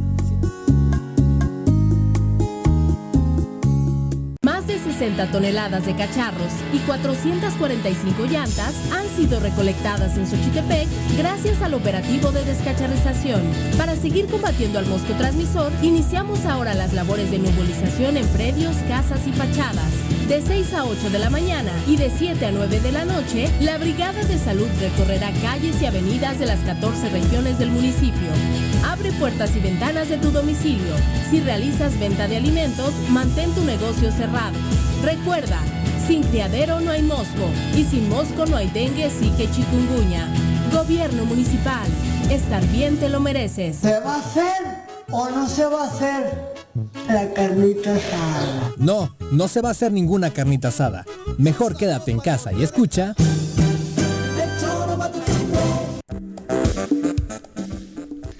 Dos con 10 de la tarde, gracias por continuar con nosotros. Eh, ya estamos viendo por acá la final de la UEFA League y ya, siete minutos y ya iba ganando el Inter de Milán, 1 por 0 al Sevilla. ¿Quién era tu favorito acá?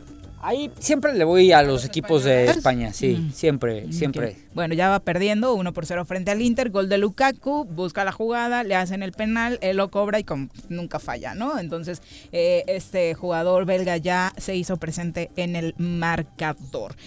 Aquí si andas buscando apuesta para la final de la Champions, la productora es muy de Bayern y acá tú eres muy del París. No, o sea, perdón, pero es que sí traigo conflicto porque el Bayern es el equipo de mi cuñado y mis nietos ah, y mis que sobrinos. Viven en Alemania, ¿no? Y le van al Bayern, entonces, este, no, mejor. ¿Así lo dejas? Sí, sí, este, está. ¿Ella quién le va al Bayern? Sí. Ah, no, no ay, qué gandalla. ¿Cuántos goles me vas a dar de diferencia? me cuatro, cuatro, cuatro, sí. ¿eh? Sí se ven las probabilidades. Y chance. bueno, son las 2 con 12, vamos a nuestra clase de historia. Repasando el pasado, con el maestro José Iturriaga de la Fuente en el Choro Matutino. Querido Pepe, ¿cómo te va? Muy buenas tardes. Gracias, Didi. Igualmente, muy buenas tardes, Paco. Buenas ¿Cómo tardes, están maestro. ustedes? Muy bien, muchas gracias, Pepe. Fíjate que con el dato histórico de que hoy fue develada una escultura en Paseo de la Reforma eh, dedicada a Leona Vicario en su aniversario luctuoso. Ah, mira, nada más. Este, qué bien, pues el eh, es un personaje femenino eh, no muy conocido, no tanto como doña Josefa Ortiz de Domínguez, pero Leona Vicario fue importantísima. Oye, por, por temas políticos, nada más aprovechando que te tenemos como experto, eh, ya sabes, ¿no? Este escándalo que surgió porque se supone que descubrieron a gente que había estado cooperando para el movimiento Regeneración Nacional que llevó a Andrés Manuel López Obrador a la presidencia de la República. Entonces, en este evento donde eh, se hace homenaje a Leona Vicario, la esposa del presidente, Beatriz Müller, dice que en efecto Leona Vicario era uno de los personajes que entregó recursos, que puso de su lana para el movimiento de independencia. Hay quien ya le está criticando diciendo que es una mentira, que son datos falsos y demás, pero si no mal recuerdo, eh, hemos platicado de ese tema. Sí alcanzó Leona a financiar el movimiento, ¿no? Bueno, es algo que muy difícilmente se puede Comprobar. documentar a detalle, pero lo más probable es que sí. Además, eh, eh, ella dedicó prácticamente su vida completa, bueno, durante la guerra, a esa causa. Yo no lo dudaría para nada. Eh, eh, además, este, su relación con eh, los diferentes próceres de la época, yo creo que es indudable que si podía hacerlo y era de una familia acomodada, lo ha de haber hecho. Perfecto, Pepe. Pues ahí está el dato histórico de Leona Vicario, una mujer que, qué bueno que se empieza a reconocer más su participación en la gesta de independencia. Así es. Y bueno, pues estamos en la historia, pero ahora eh, retomando nuestros temas de la historia de las epidemias en nuestro país. Y quisiera al respecto eh, continuar con el libro que veíamos hace ocho días de dos jesuitas, los padres Florencia y Oviedo, eh, Florencia nació en Florida, Oviedo colombiano, cuyo libro en el siglo XVIII se llama Zodiaco Mariano, pero nosotros estamos en el siglo XVII. Ese libro trata precisamente de algunos sucesos milagrosos del siglo XVII que en el que estamos todavía en la Nueva España. Uno de estos sucesos muy interesante porque y se refiere a una iglesia ahí en la Ciudad de México, eh, que es la iglesia de Santa Catarina de Sena, donde hay una virgen eh, supuestamente muy milagrosa, que le llaman la Virgen del Coro. Y en 1629, es decir, de alguna forma las primeras décadas del siglo XVII, se le apareció la Virgen del Coro a una monja, según la monja lo declaró, y le, la Virgen no llevaba pretensiones de hacer milagros eh, para salvar vidas, pero sí de predecir la muerte de varios. Y entonces la, la Virgen le dijo a la monja que iba a venir una peste y que iban a morir 24 monjas. Y entonces dicen los padres Florencia y Oviedo en su libro, ella, es decir, eh, la Virgen, ella dijo a la comunidad que se preparasen, porque dentro de breve tiempo habían de morir 24 religiosas. Así mm. sucedió. Se apestó el convento y solo murieron 24. ¿En serio? Sí, Seguimos entonces con esta con este enfoque religioso de que eh, el milagro no solo es salvar las vidas en algunos casos, sino avisarles a tiempo para que se confiesen y vayan al cielo y no vayan a morir en pecado.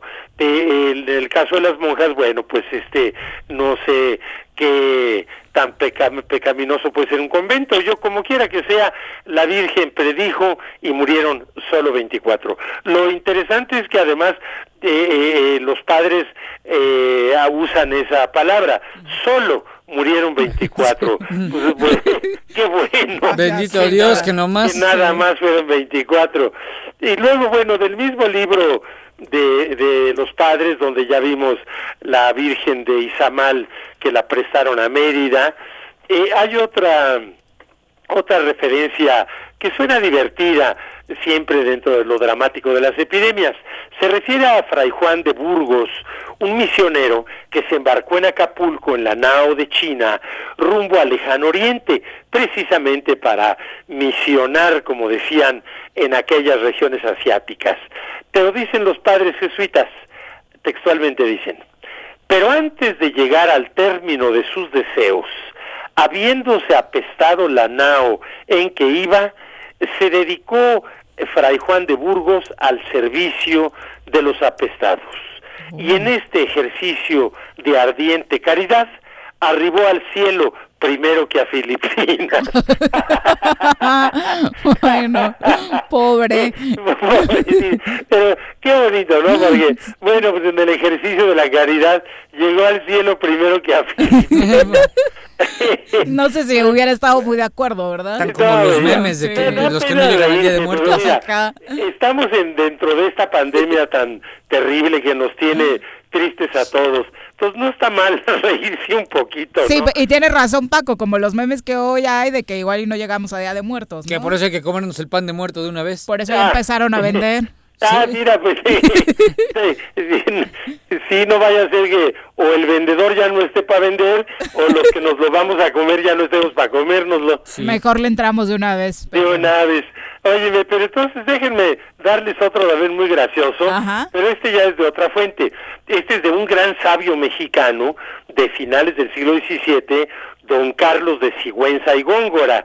Eh, eh, bueno, es reconocidísimo, eh, lo fue en su época y desde luego hasta la fecha por todos los escritos que nos dejó, por cierto, muy amigo de Sor Juan Inés de la Cruz. Mm. Entonces resulta que mm, hubo una en el en el año de 1692 hubo algún conato de epidemia. Y entonces este se queja el sabio Sigüenza y Góngora y en, en alguno de sus escritos dice, fue también como un motivo de alegría a todos haberse traído a esta Ciudad de México la milagrosísima imagen de Nuestra Señora de los Remedios, pero sin haber razón que obligase a tanto, porque las enfermedades no pedían tanto remedio, siendo las mismas de siempre. En pocas palabras, se quejó de que hubieran llevado de balde a la Virgen, porque pues realmente, que no era para tanto, en pocas palabras. He visto cosas peores, ¿no? Las enfermedades no pedían tanto remedio, siendo las mismas de siempre. Y pues sí, este, mira, terminemos el siglo XIX recordando que la propia Sor Juana, amiga de Sigüenza y Góngora, murió en 1695 tres años después del párrafo que les leí, murió precisamente de una epidemia en el convento de San Jerónimo, allá en la Ciudad de México. Ahora está, eh, sí, ahora se llama esa calle Izazaga, muy céntrico. Y está ahí el convento de San Jerónimo, ahí está actualmente la Universidad del, claustro, de Sor Juana. Y, y bueno, pues murió de 46 años de edad, precisamente de una epidemia. de manera pues que hay motivos de risa, pero también hay motivos de pena, porque Sor Juana fue no solamente una gran poeta, sino el más importante poeta de los 300 años del virreinato fue una mujer, Sor Juana. Exacto, qué bueno que lo enfatizas, Pepe. ¿Y era de qué la epidemia, se sabe? No, la tenemos ah, perfectamente identificada. Recuerden que desde el principio dijimos que muchas de las epidemias que se dieron, sobre todo en el virreinato, e incluso algunas del siglo XIX, hoy no se sabe bien a bien qué fueron. Y ante la duda, pues mejor ni siquiera meter la pata diciendo lo que no fue. Pero lo que sí es que murieron nueve de cada diez monjas del, del, del convento de San Jerónimo. Y bueno, pues en la Ciudad de México calcúlenle que la mortandad fue por el estilo, ¿verdad? Claro, qué fuerte. Sí, sí, sí, muy fuerte lo fue. Muchas gracias, Pepe, por ilustrarnos. Gracias a ustedes, Paco, Viri. Gracias, este, que, que, síganse cuidando mucho. Un abrazo, Pepe. Igual para Y seguimos esperando con ansias el libro, todavía no tenemos fecha. Eh, no, este, hoy mandé las últimas correcciones del último PDF que me enviaron, ya casi está limpio, yo creo que en un par de semanas lo recibo ya completamente terminado y está programado para octubre. Pero, pues mira, con estas eh, eh, efectos de la epidemia que no son solo sanitarios sino económicos y de desplazamiento de las personas, en fin, pues este lo que no cabe duda es que sale este año, pero al parecer será octubre ya. Pues para octubre nomás está en medio el mes de septiembre. Ya, está la vuelta de la esquina, así como vamos. Pues sí. Además está pasando rapidísimo este 2020. Eh, sí, la verdad, yo no sé cómo, ¿eh? Y ya cumplimos mi esposa y yo cinco meses encerrados, rigurosamente encerrados. ¿En serio lo han logrado, Pepe? Ah, pero por completo. Por completo, sí, sí, para nada. Este, eh, eh, recibimos a domicilio el súper, ya ves que está muy bien porque ya no... Te mandan todo. Eh, sí, te lo manda todo aquí. También tenemos aquí una verdulería muy cerca en Aguatepec, que este, pues hay una vez cada semana. Vale la pena porque pues en un taxi te mandan todo. Sí, nos estamos cuidando rigurosamente, pero esto venía de que ya más de cinco meses los cumplimos antier día 19 y, y, y de veras se han pasado rapidísimo. Ya hasta te aventaste un libro, siento que ya vas por el segundo. No, pues este ya, por supuesto, claro que sí. un abrazo, Pepe, para ti y para Silvia. Bien ustedes, hasta luego. Y bueno, la verdad es que es un gran ejemplo. La gente que pudiera, eh, que sus circunstancias le permitieran seguir en confinamiento, como Pepe y su esposa, creo que mucha gente lo, está haciendo, ¿eh? Debería hacerlo, ¿no? Me estaban diciendo que en la Ciudad de México, donde estuve antes de ayer, eh, la semana pasada hubo muchísimo tránsito, un tráfico terrible. Y esta semana no. Al parecer muchas personas entendieron que el tema de la crisis sigue siendo un tema demasiado serio, que ahorita nos tiene el tema los Oya clavados en eso, pero deberíamos de atender lo, de acá. sanitario. Y este y no había nada de tráfico. Era, era una ciudad muy tranquila, se veía muy tranquila y lo único lo que lo checábamos es que al parecer sí hay o volvió este temor fundado y fuerte de la Mejor me quedo en casa, ¿no? Ojalá, sí, de verdad, sí, como lo dijimos desde el inicio, ¿no? Si en sus posibilidades está, pues sígalo haciendo, no, no pasa nada. Son las 2.24, volvemos. Un día como hoy. 21 de agosto de 1944, se promulga la Ley de Emergencia para la campaña nacional contra el analfabetismo.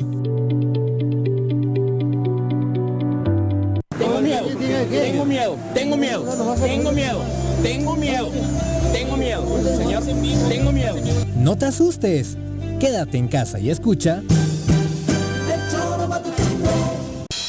Yautepec es un municipio hermoso y con historia. Por eso, rehabilitamos el primer cuadro del centro histórico para que sea más accesible. Arreglamos las calles, mejoramos las fachadas y rehabilitamos el paseo del río Yautepec. Esto es solo el principio. Lo mejor está por venir. Agustín Alonso Gutiérrez, continuidad en el progreso. Si quieres consentir a tu mascota, el mejor lugar para hacerlo es Clínica Veterinaria Mundo Mascota. Contamos con consultas, medicamentos, accesorios, alimento y servicio de pensión. Además, tenemos servicio a domicilio. Ubícanos en Avenida 10 de Abril, número 1210, Colonia Granjas, o llámanos al teléfono 169-2128. Clínica Veterinaria Mundo Mascota.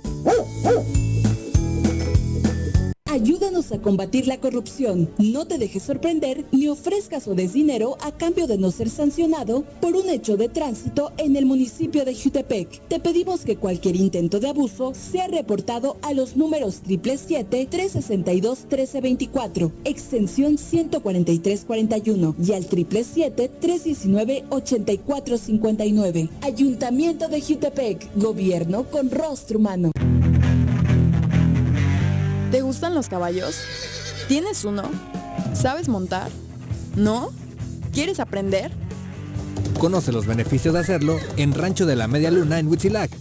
Contáctanos al 777-155-1062.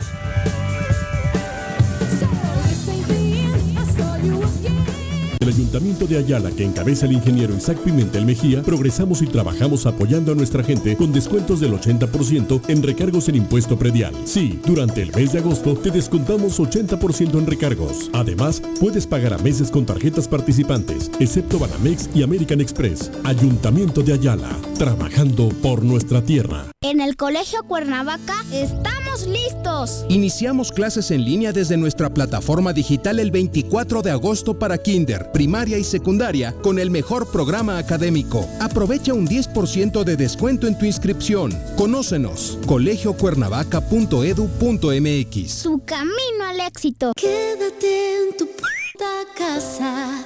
Quédate en tu puta casa. Quédate. Y escucha.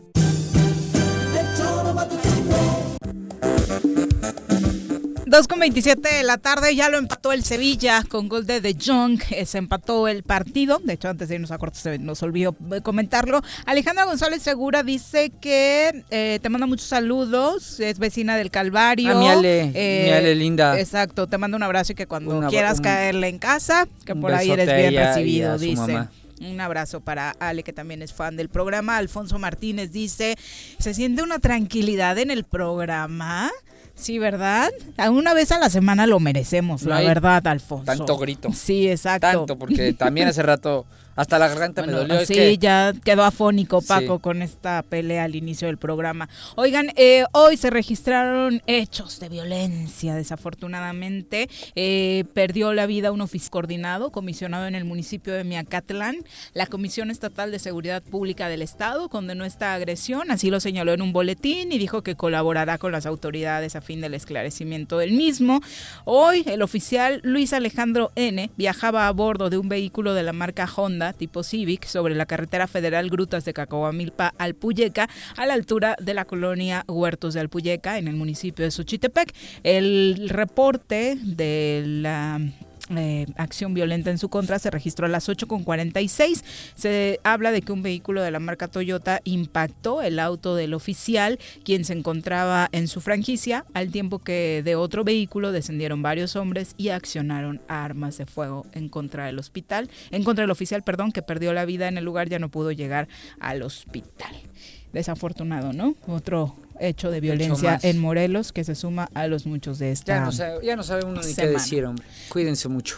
Son las 2.29, vamos a saludar con muchísimo gusto a través de la línea telefónica a nuestra querida amiga la magistrada Nadia Luz Lara Chávez, a quien saludamos con muchísimo gusto en este espacio. Magistrada, ¿cómo te va?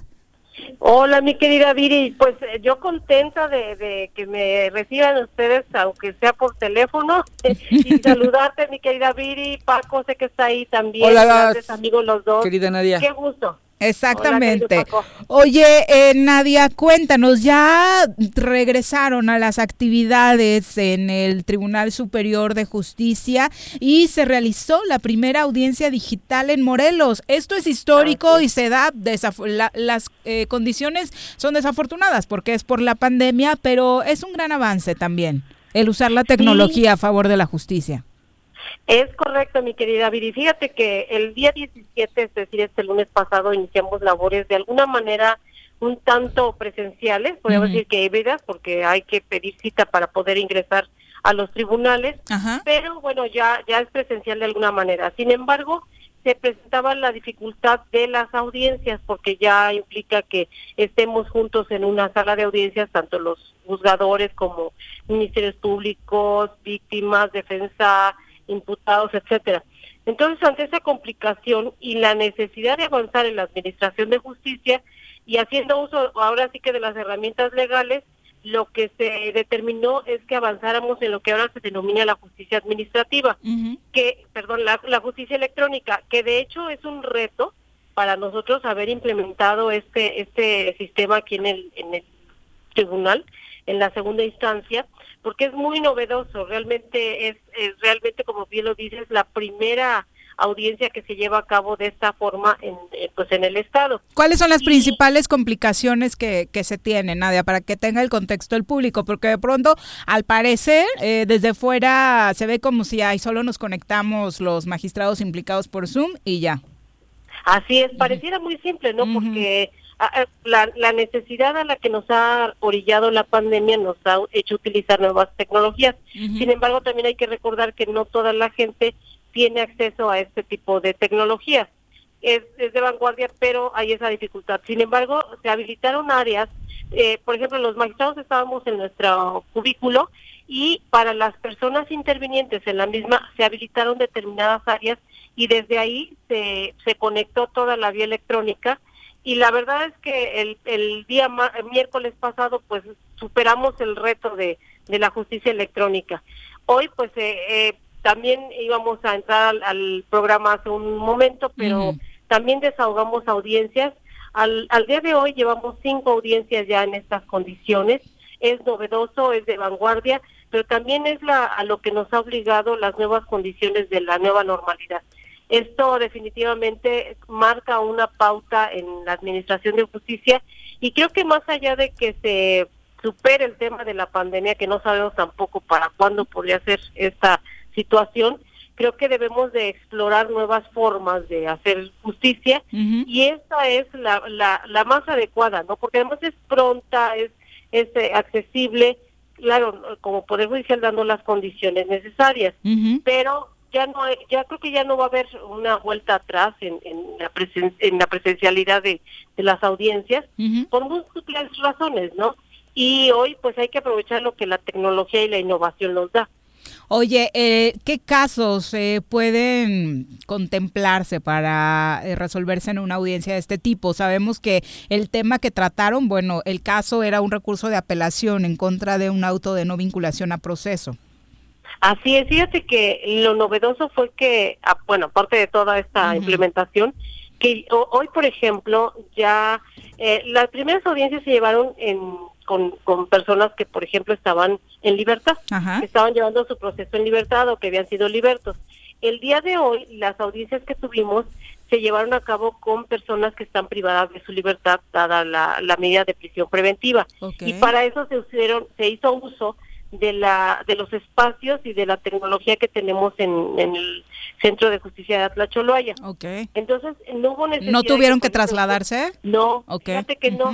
Cada quien otra vez en su cubículo, nos conectamos a una plataforma, la, la plataforma Webex, que es propia de aquí del, del tribunal, y entonces nos conectamos con la con la eh, sala de audiencias en Atlacholoaya y allá nada más trasladaron al, al, este interno al área de, de audiencias y bueno se baja i- considerablemente el riesgo de contagio y el riesgo de pues de alguna situación que pueda haber eh, precisamente que estamos ahora cuidando el, cumplimiento de los códigos y los protocolos de sanidad y de bioética. Entonces, este, eso hoy pues también tuvo su novedad en, las audiencias, dado que fue verdaderamente vía remota. Nosotros aquí en Cuernavaca y el diputado sentenciado en este caso y, y las partes como Ministerio Público y Defensa estaban en Atlacholoaya. Entonces, que eso también acorta distancias y oportunidades para, para administrar justicia. Oye, Nadia, tengo que hacerte una pregunta porque lo hemos venido comentando aquí. Eh, obviamente esto es más responsabilidad del presidente del, del, del, del tribunal, pero eh, se entendía que ahora que regresaran, los, los proyectistas y todos habían tenido actividades y podían venir una serie de, de, sentencias o de resoluciones o de actos jurídicos que se hubieran estado preparando a lo largo de estos tres meses que el tribunal no estuvo en funciones. ¿Se da esto? ¿Se dio? ¿Sí es? ¿No es? Sí. sí, así es, mi querido Paco. La verdad es que a todos nos, nos agarró desprevenidos el tema de la pandemia y cómo abordar la administración de justicia. Entonces hubo un impas este, de los primeros meses en donde lo que ya teníamos eh, pues pendiente de trabajar lo, lo concluimos y afortunadamente a través de la vía electrónica nos compartimos eh, el trabajo, la información, este, todo para poder avanzar para el día que regresáramos. Y a ese efecto, antes de iniciar las labores eh, en actividades a puerta cerrada, que fue el 3 de agosto, eh, se llevó a cabo una sesión de pleno en la cual se, se acordó, se aprobó por el pleno del tribunal que eh, todas las notificaciones y las citaciones se, se hicieran vía electrónica. Entonces, hoy verdaderamente estamos entrando en una nueva modernidad, en una nueva este, normalidad. Y claro que hay este, actuaciones este, presenciales, ¿no? Porque, por, por ejemplo, para eso se dan las citas para acceder los litigantes a, los juzgados, para que vean físicamente las actuaciones de, su proceso, ¿no? Pero ello no obsta para que notificaciones y algunas algunos eh, eh, acuerdos y resoluciones sean eh, notificadas vía internet.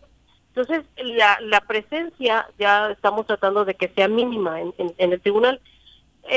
Sin embargo, también quiero ser eh, clara y honesta en el sentido de que como es una novedad para todos, estamos como acoplándonos, no estamos ajustándonos a las nuevas condiciones. Sé que ayer, por ejemplo, había una cierta protesta de algunos abogados porque eh, el tiempo es muy cortito para estar dentro de las instalaciones, porque a veces no hay sensibilidad por parte de nuestros operadores judiciales para para generar este agilidad en los procesos, etcétera. Eh, yo creo que con toda este, atención nosotros como operadores judiciales eh, estaremos atentos a esa a esas opiniones, a esas eh, observaciones para mejorar. Eh, eh, sé que estamos ahorita, pudiéramos decirlo, sobre la base del, del error y acierto, pero bueno, una novedad así impone, ¿no? Así como pasó cuando se implementó el sistema acusatorio, los juicios orales, pues, y poco a poco se irá mejorando. Esto es lo mismo. Yo sé que en algún momento, tengo confianza, pues, que en algún momento todo va a fluir muy este cómodamente a través de las vías electrónicas.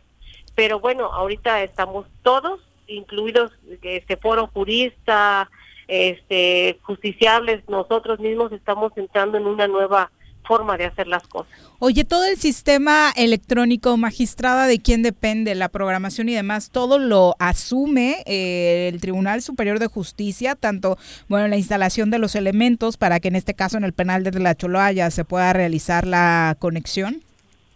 Sí, fíjate que afortunadamente nuestra unidad de eh, tecnologías de la información de aquí del tribunal, eh, pues francamente se puso las pilas y a la pues al mandamiento del magistrado Jasso, pues este se, apuraron a hacer los, los programas correspondientes, a avanzar la, la implementación de la tecnología y, y sobre todo, por ejemplo, hoy que estábamos en vía remota hasta Tlacholoaya, eh, ellos se anticiparon al momento para efecto de que las audiencias salieran en, tiempo y forma.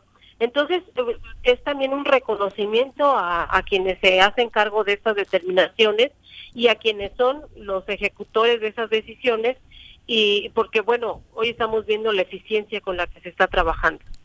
Magistrada, ¿qué le dirías a quienes nos escuchan acerca de qué tan efectiva va a ser esta nueva forma de impartir justicia en los tiempos del COVID-19?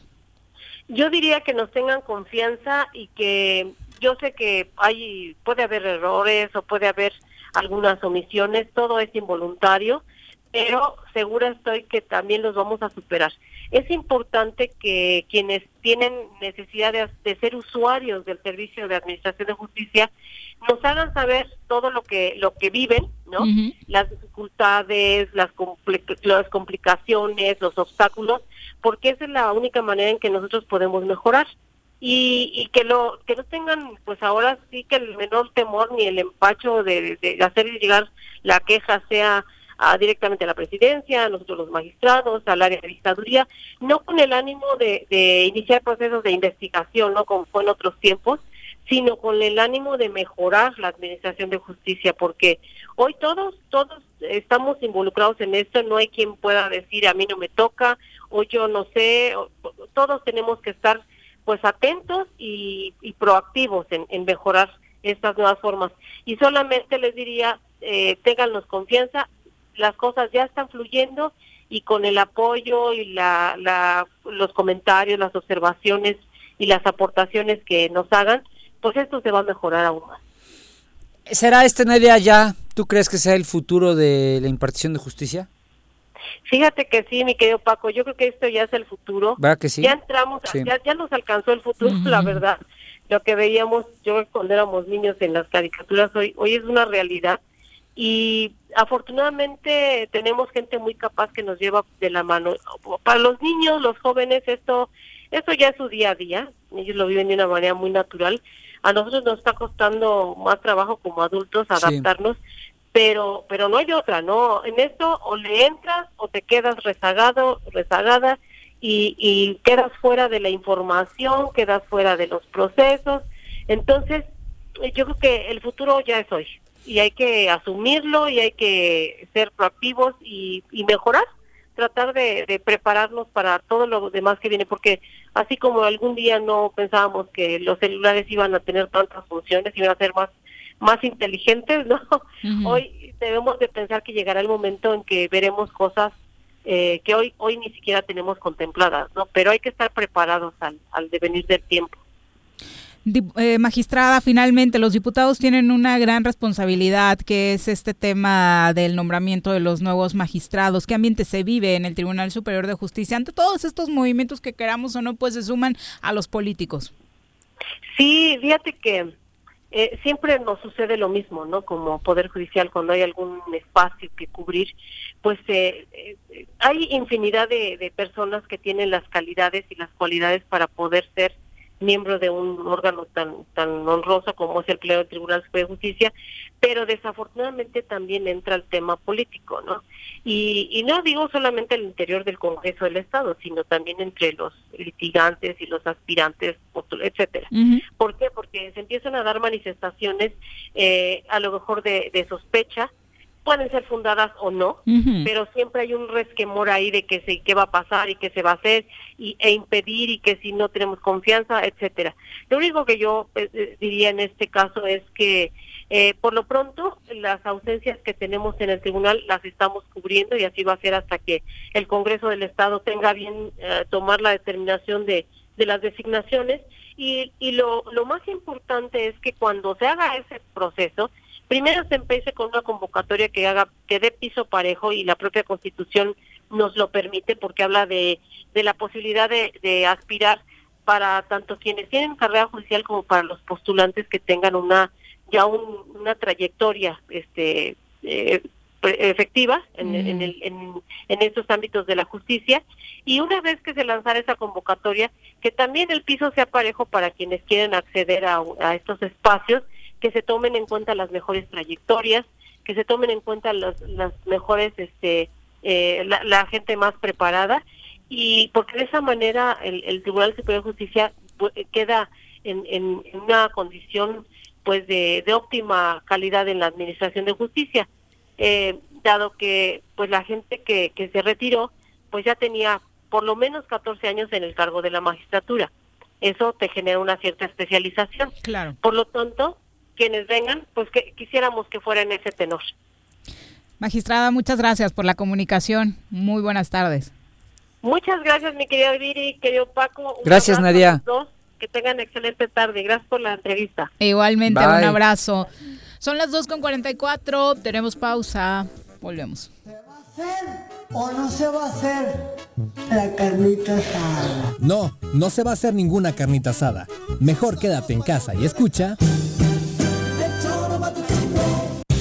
Aprovecha los descuentos que el gobierno municipal de Suchitepec te ofrece en el pago del impuesto predial. De julio a octubre, 100% de descuento en multas y recargos. Evita salir de casa.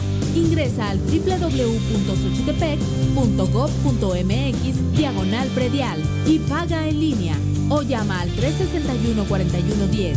Acércate, infórmate y regularízate. Gobierno municipal, estar bien te lo mereces.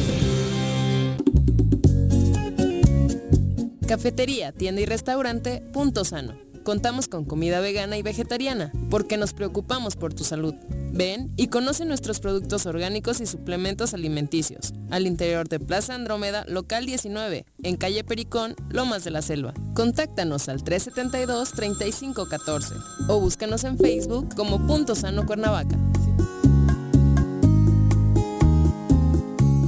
El Ayuntamiento de Ayala, que encabeza el ingeniero Isaac Pimentel Mejía, progresamos y trabajamos apoyando a nuestra gente con descuentos del 80% en recargos en impuesto predial. Sí, durante el mes de agosto te descontamos 80% en recargos. Además, puedes pagar a meses con tarjetas participantes, excepto Banamex y American Express. Ayuntamiento de Ayala, trabajando por nuestra tierra. En el Colegio Cuernavaca estamos listos. Con modelo presencial aplicando normas sanitarias o con educación en línea desde nuestra plataforma digital, nuestra oferta educativa es la ideal para kinder, primaria y secundaria. Aprovecha un 10% de descuento en tu inscripción. colegiocuernavaca.edu.mx Tu camino al éxito. Si vives en la 3 de mayo, aprovecha, pues durante todo el mes de agosto el sistema de agua potable de la colonia tiene para ti 100% de descuento en recargos y gastos de cobranza. Te esperamos con todas las medidas de sanidad en la avenida Emiliano Zapata número 142, a un costado de la ayudantía, o llama al 416-6954 para más información. Emiliano Zapata, Administración 2019-2021, gobierno certificado por la gente.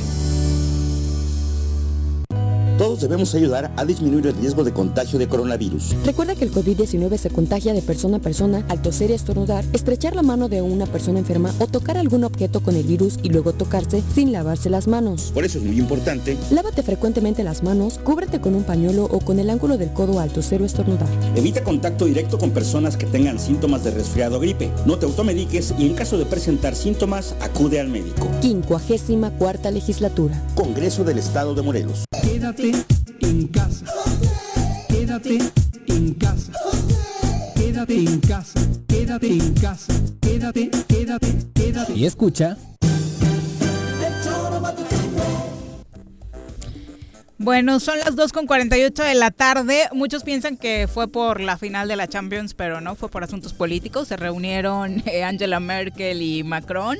Sí hablaron de fútbol, por supuesto. Angela, muy segura de sí misma, le dijo que gane el mejor. Creo que sabe por ahí que tiene cierta ventaja, pero no, no apostaron nada tampoco. De los temas serios que sí hablaron, obviamente, fue de la economía y del coronavirus. Eh, dijeron que hablaron de este tema de ha habido rebrotes en los dos países y señalan que debe trabajar junto el eje franco-alemán para buscar estrategias de no regresar a su población al confinamiento, porque ni siquiera en esos países alcanzaría para otro encerrón tan largo, ¿no? Mm, La economía, la economía es, ese es el tema, ¿no? Ahora, oye, del tema del fútbol rápido. Sí. pues, también, no, digo, yo si fuera Mac, o sea, digo, si tú ¿Sí fueras hubieras apostado? Pues no, porque pues, eh, yo no le, con mucho cariño, si el Cruz Azul juega la final de Champions, yo no dije que le iba al Cruz Azul porque representaba a México, ¿no? Es un Pero par- bueno, ellos creo que sí tienen... son más, son más civilizados, Sí, sí. ¿no? O Chivas cuando, Sí. ah no, Chivas no jugó una sudamericana,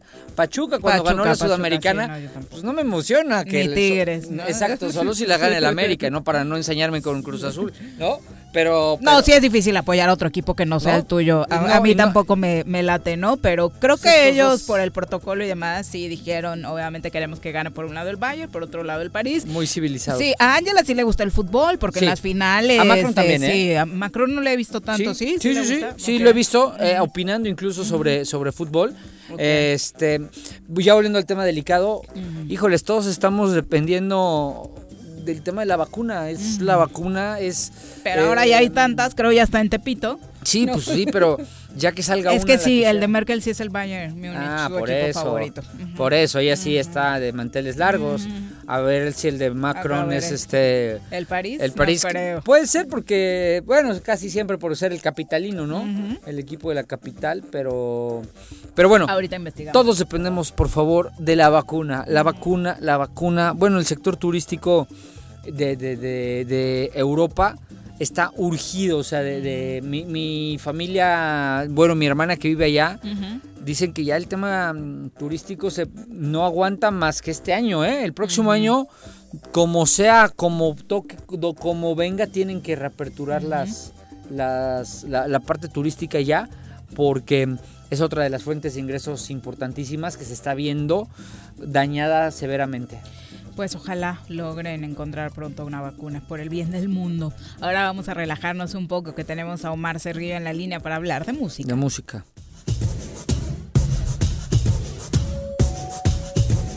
Michael Jackson, Elvis Presley, Coldplay, Black Sabbath, Daddy Yankee, Juan Gabriel, Red Hot Chili Peppers, Shakira, Led Zeppelin, Rihanna, ACDC, Luis Miguel, Kiss, Scorpion, Queen, David Guerra, Muse, José José. Desde los Beatles hasta el Chente. Desde Metallica hasta Morat. Que no se te pase. Conoce la trayectoria de tus artistas favoritos hoy en la música. En el choro.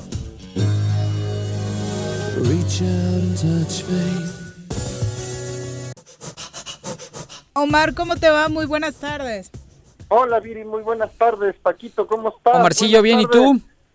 Bien, bien, aquí andamos con actitud de viernes. Me parece perfecto. Cuéntanos de qué eh, cantante músico vamos a hablar hoy. Pues fíjate que nos vamos a ir a unas latitudes algo lejanas y de las cuales sabemos poco por acá. Vamos a Armenia. Y vamos ¿Tan a- lejos? A Armenia, sí, al Cáucaso, ahí abajito de Rusia. Y a, y a escuchar un poco de música ruda, contrario a lo que esperabas, que decías, vamos a relajarnos. Pues ahora te traigo rock pesado, mi querida Viri. Ok, a ver, dinos de quién. Pues es que hoy es cumpleaños de eh, el líder de un grupo de heavy metal que se puso muy de moda por allá del año 2000 que se llama System of a Down y este personaje se hace llamar Serge Tankian, como te decía de origen armenio aunque nació en Líbano, él ya nació en Líbano. Y después muy pequeño se fue a vivir a los Estados Unidos donde precisamente entró a una escuela de la comunidad armenia en California y conoció a otros eh, eh, hijos de inmigrantes armenios y decidieron formar una banda de rock que como te decía por ahí del año 2000 fue muy popular y se llama System of a Down. Vamos a escuchar un pedacito para que no te relajes y te me pongas en actitud de viernes, querida Viri, Ok. y ahorita te cuento más de Tankia. A ver, subámosle.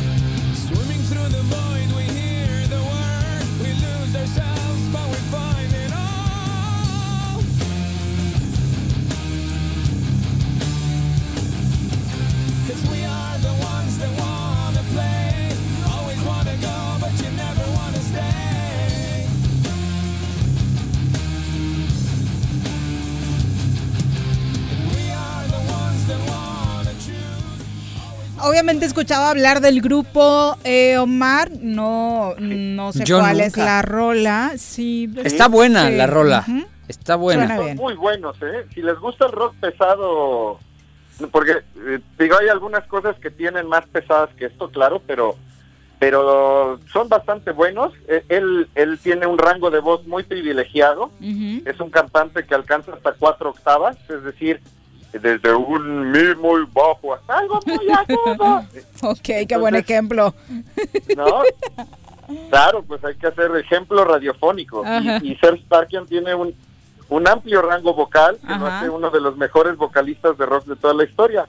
Según la revista Hit Parader, que es especialista en rock pesado, ocupa el número 26 de este eh, de, de- en este género, lo cual habla de, de que es un tipo muy muy bueno. Pero además, otra cosa que me interesa mucho hablar de Tankian es su activismo político, que lástima que no nos acompaña Juanjo, porque eso yo creo que a él le hubiera interesado mucho, ¿no? No le interesa la música en general. Omar. Pero A ¿qué tal? No, este tipo de música, a ver, a ver, a ver, a ver, Omar, debemos de recordar, tú y yo creo que somos medio cogeneracionales, tú te ves más traqueteadón que yo, pero somos más o menos... Es que a mí no me hacían las afinaciones a tiempo, mi hermano, pero En, en nuestra época, esto se le conoció como grito y tamborazo, ¿no? o sea, Exacto, y nuestros sí. padres se volvían locos.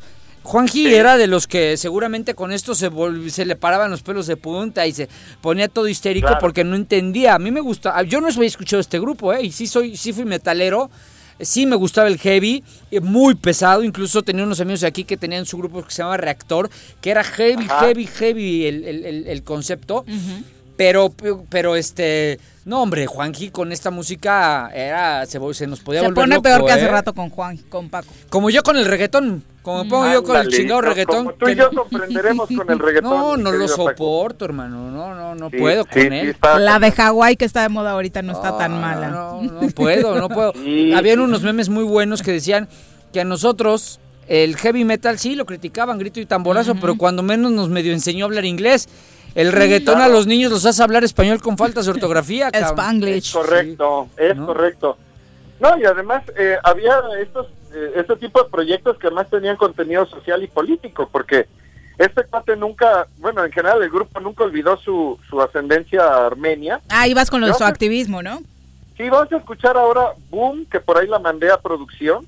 Y, y mientras la programa te voy contando. Esta canción la hicieron expresamente para protestar contra la invasión de los Estados Unidos en Afganistán en aquellos eh, posteriores años al 11 de septiembre. Ajá. que Ustedes recordarán que provocó esta invasión, dado que estaban buscando a, a Osama Bin Laden, Laden, ahí en. Afganistán. Sus Y pretextos. entonces, eh, a, a esta canción es crítica, de hecho se llama Boom precisamente porque habla de que va, lo que van a hacer es tirar bombas, no van a buscar a ningún criminal, sino a bombardear un país y bajo un pretexto que nada tiene que ver con lo otro, ¿no? Escuchemos parte de la rola. escuchamos a Boom.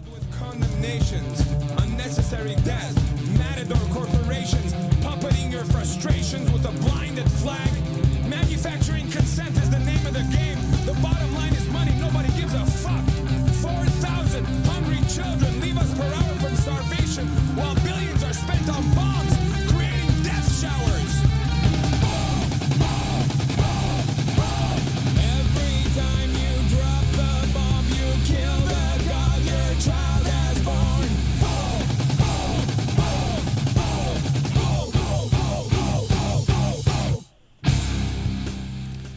Estoy leyendo la letra y la verdad ya me encantó la rola. Porque Sí. tenemos que matar a nuestra misma especie.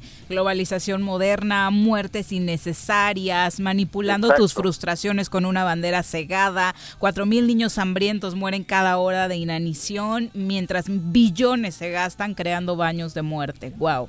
Exacto, es una gran canción de protesta, ¿no? Cada que tiras la bomba, matas a los hijos del Dios que dices honrar. Así lo, lo dice el coro, ¿no? Está es buena. una gran canción. Sí, sí. Y bueno, Y suena bien, o sea, y aparte ese suena como a canción de protesta sin conocer la, eh, la, la Claro. música te remite, ¿no? Y no sé si ubiquen a, a este personaje del cine, porque él es más bien del cine, que se llama eh, Michael Moore. Es un Sí, claro. cineasta Sí, también claro. que hace Claro, de cine pro- de protesta. Ajá. Claro. El videoclip de esta canción lo hizo Michael eh, Moore. Michael Moore, Ah, precisamente, en una Sí. alianza con, con ellos. Y Tankian tiene una asociación eh, por los derechos de las minorías en Estados Unidos, en la asociación con otro músico también que hace mucha música de protesta, que es Tom Morello. Se llama Axis of Justice, o sea, el eje de justicia, ¿no? Y entonces a través de ellos, él que, que viene de Armenia y, y el caso de Tom Morello, que es hijo de, de latinos, pues eh, de esta manera pues eh, ayudan a las minorías que en tiempos de Trump, pues imagínate nada más la importancia que tiene que hagan esto que se llama Axis of Justice, ¿no? La invasión a Afganistán, si mal no recuerdo, fue en tiempos de Bush hijo, ¿no? Así es, en tiempos de Bush hijo. Además, además Michael Moore fue este un detractor, ha sido siempre un este, no un detractor, un eje de protesta durísimo contra el mandato de George Bush hijo. Eh, sus sus es. películas más importantes han sido sobre eso, ¿no? Sobre la incapacidad que él traía para gobernar Estados Unidos. el control de armas, ¿no? Sí, no, y el, el tema del... y Hay un documental muy bueno de él sobre el 11 de septiembre y lo ineficaz y lo ineficiente, e incluso pone en duda que Bush eh, supiera que esto iba a pasar. Pone este, que no supiera que esto Eh, iba a pasar. insinúa que sabía, ¿no? Sí, es un gran cineasta. Me quedé Sí, pensando, sí. perdón por regresarme a lo de Michael Moore, pero me quedé Pero el pensando. contexto político alrededor de la música siempre es porque- interesante. Porque es una gran asociación, Michael Moore con Sertagian, con Tom Morello, son gr- grandes activistas en Estados Unidos, porque a veces uno piensa que los gringos no no hacen cosas desde la izquierda, y claro que los hay, ¿no? O que todos Sí. los gringos son Trump. Lo que, Exacto. Lo que No, pasa no, es que hay- el gringo, hay- el gringo cree, ama e idolatra la economía de mercado, pero eso no hace que todo lo demás sí comparta con, con, con la izquierda muchos aspectos de, de, de, de- de protesta. Lo único Así que es. yo me atrevería a poner en duda es que sí, yo no conozco al menos al día de hoy un solo gringo que no ame la economía El de sistema mercado. capitalista. El sistema capitalista e- de, en economía, ¿no? Claro, To- pero, más que bien estos músicos pues eh, tenían videos en MTV y ganaban millones en sus conciertos. o sea, Claro. Así es. Entraban también en esa dinámica, es algo que se les puede criticar, pero pero sí ponen el acento en grandes problemas. Y para cerrar la sección quiero poner esta canción de él como solista de Ser Tankian, ya cuando sale del grupo de, de System. ¿Ya, ya no existe el grupo, Mar- Omar? ¿Perdón? ¿Ya no existe el grupo? Se reúnen de vez en cuando, pero Ajá. ya no, no trabajan tanto. Tarkian ha hecho proyectos con otros músicos muy interesantes, por cierto, pero esta que les quiero poner, que además no tiene el sabor del rock pesado que estamos escuchando ahora, sino es una guitarra y su voz, y está en armenio, es una canción que escribió en, en su lengua natal, y es precisamente una canción de protesta sobre los territorios ocupados que tiene Azerbaiyán en Armenia para poner el foco sobre ese tema y, también es alguien que ha sido un constante eh, revelador del genocidio armenio que se dio a principios del siglo XX. Pero vamos a escuchar un pedacito de, de Artsak, que creo que así se pronuncia, y después cerramos un poco con comentarios de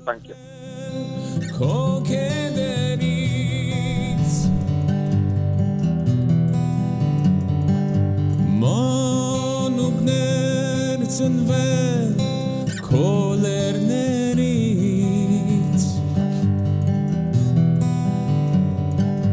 Hanra indimag avantagan.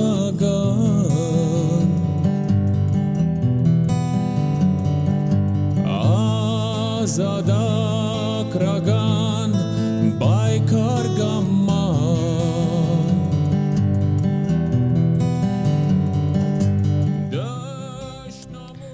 Para empezar, suena súper suave, deliciosa. Me gusta la Sí. música, no entiendo ni madres, Sí, sí, pero- no, obviamente, pero no este- tradúcenos, Omar. pero Claramente, como mi armenio es muy fluido, ahí te va, dice, siempre hemos vivido en estas tierras, cosechando y recogiendo en estos campos, generaciones arqueadas desde sus ríos, niños nacidos de sus montañas.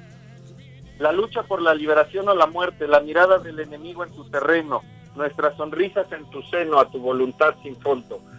Vamos a cantar con nuestros puños, con la bandera tricolor de la justicia, amor humanitario de la paz, con la bendición de la santa cara de un niño, vamos a prevalecer con cultura, vamos a prevalecer por ser armenio.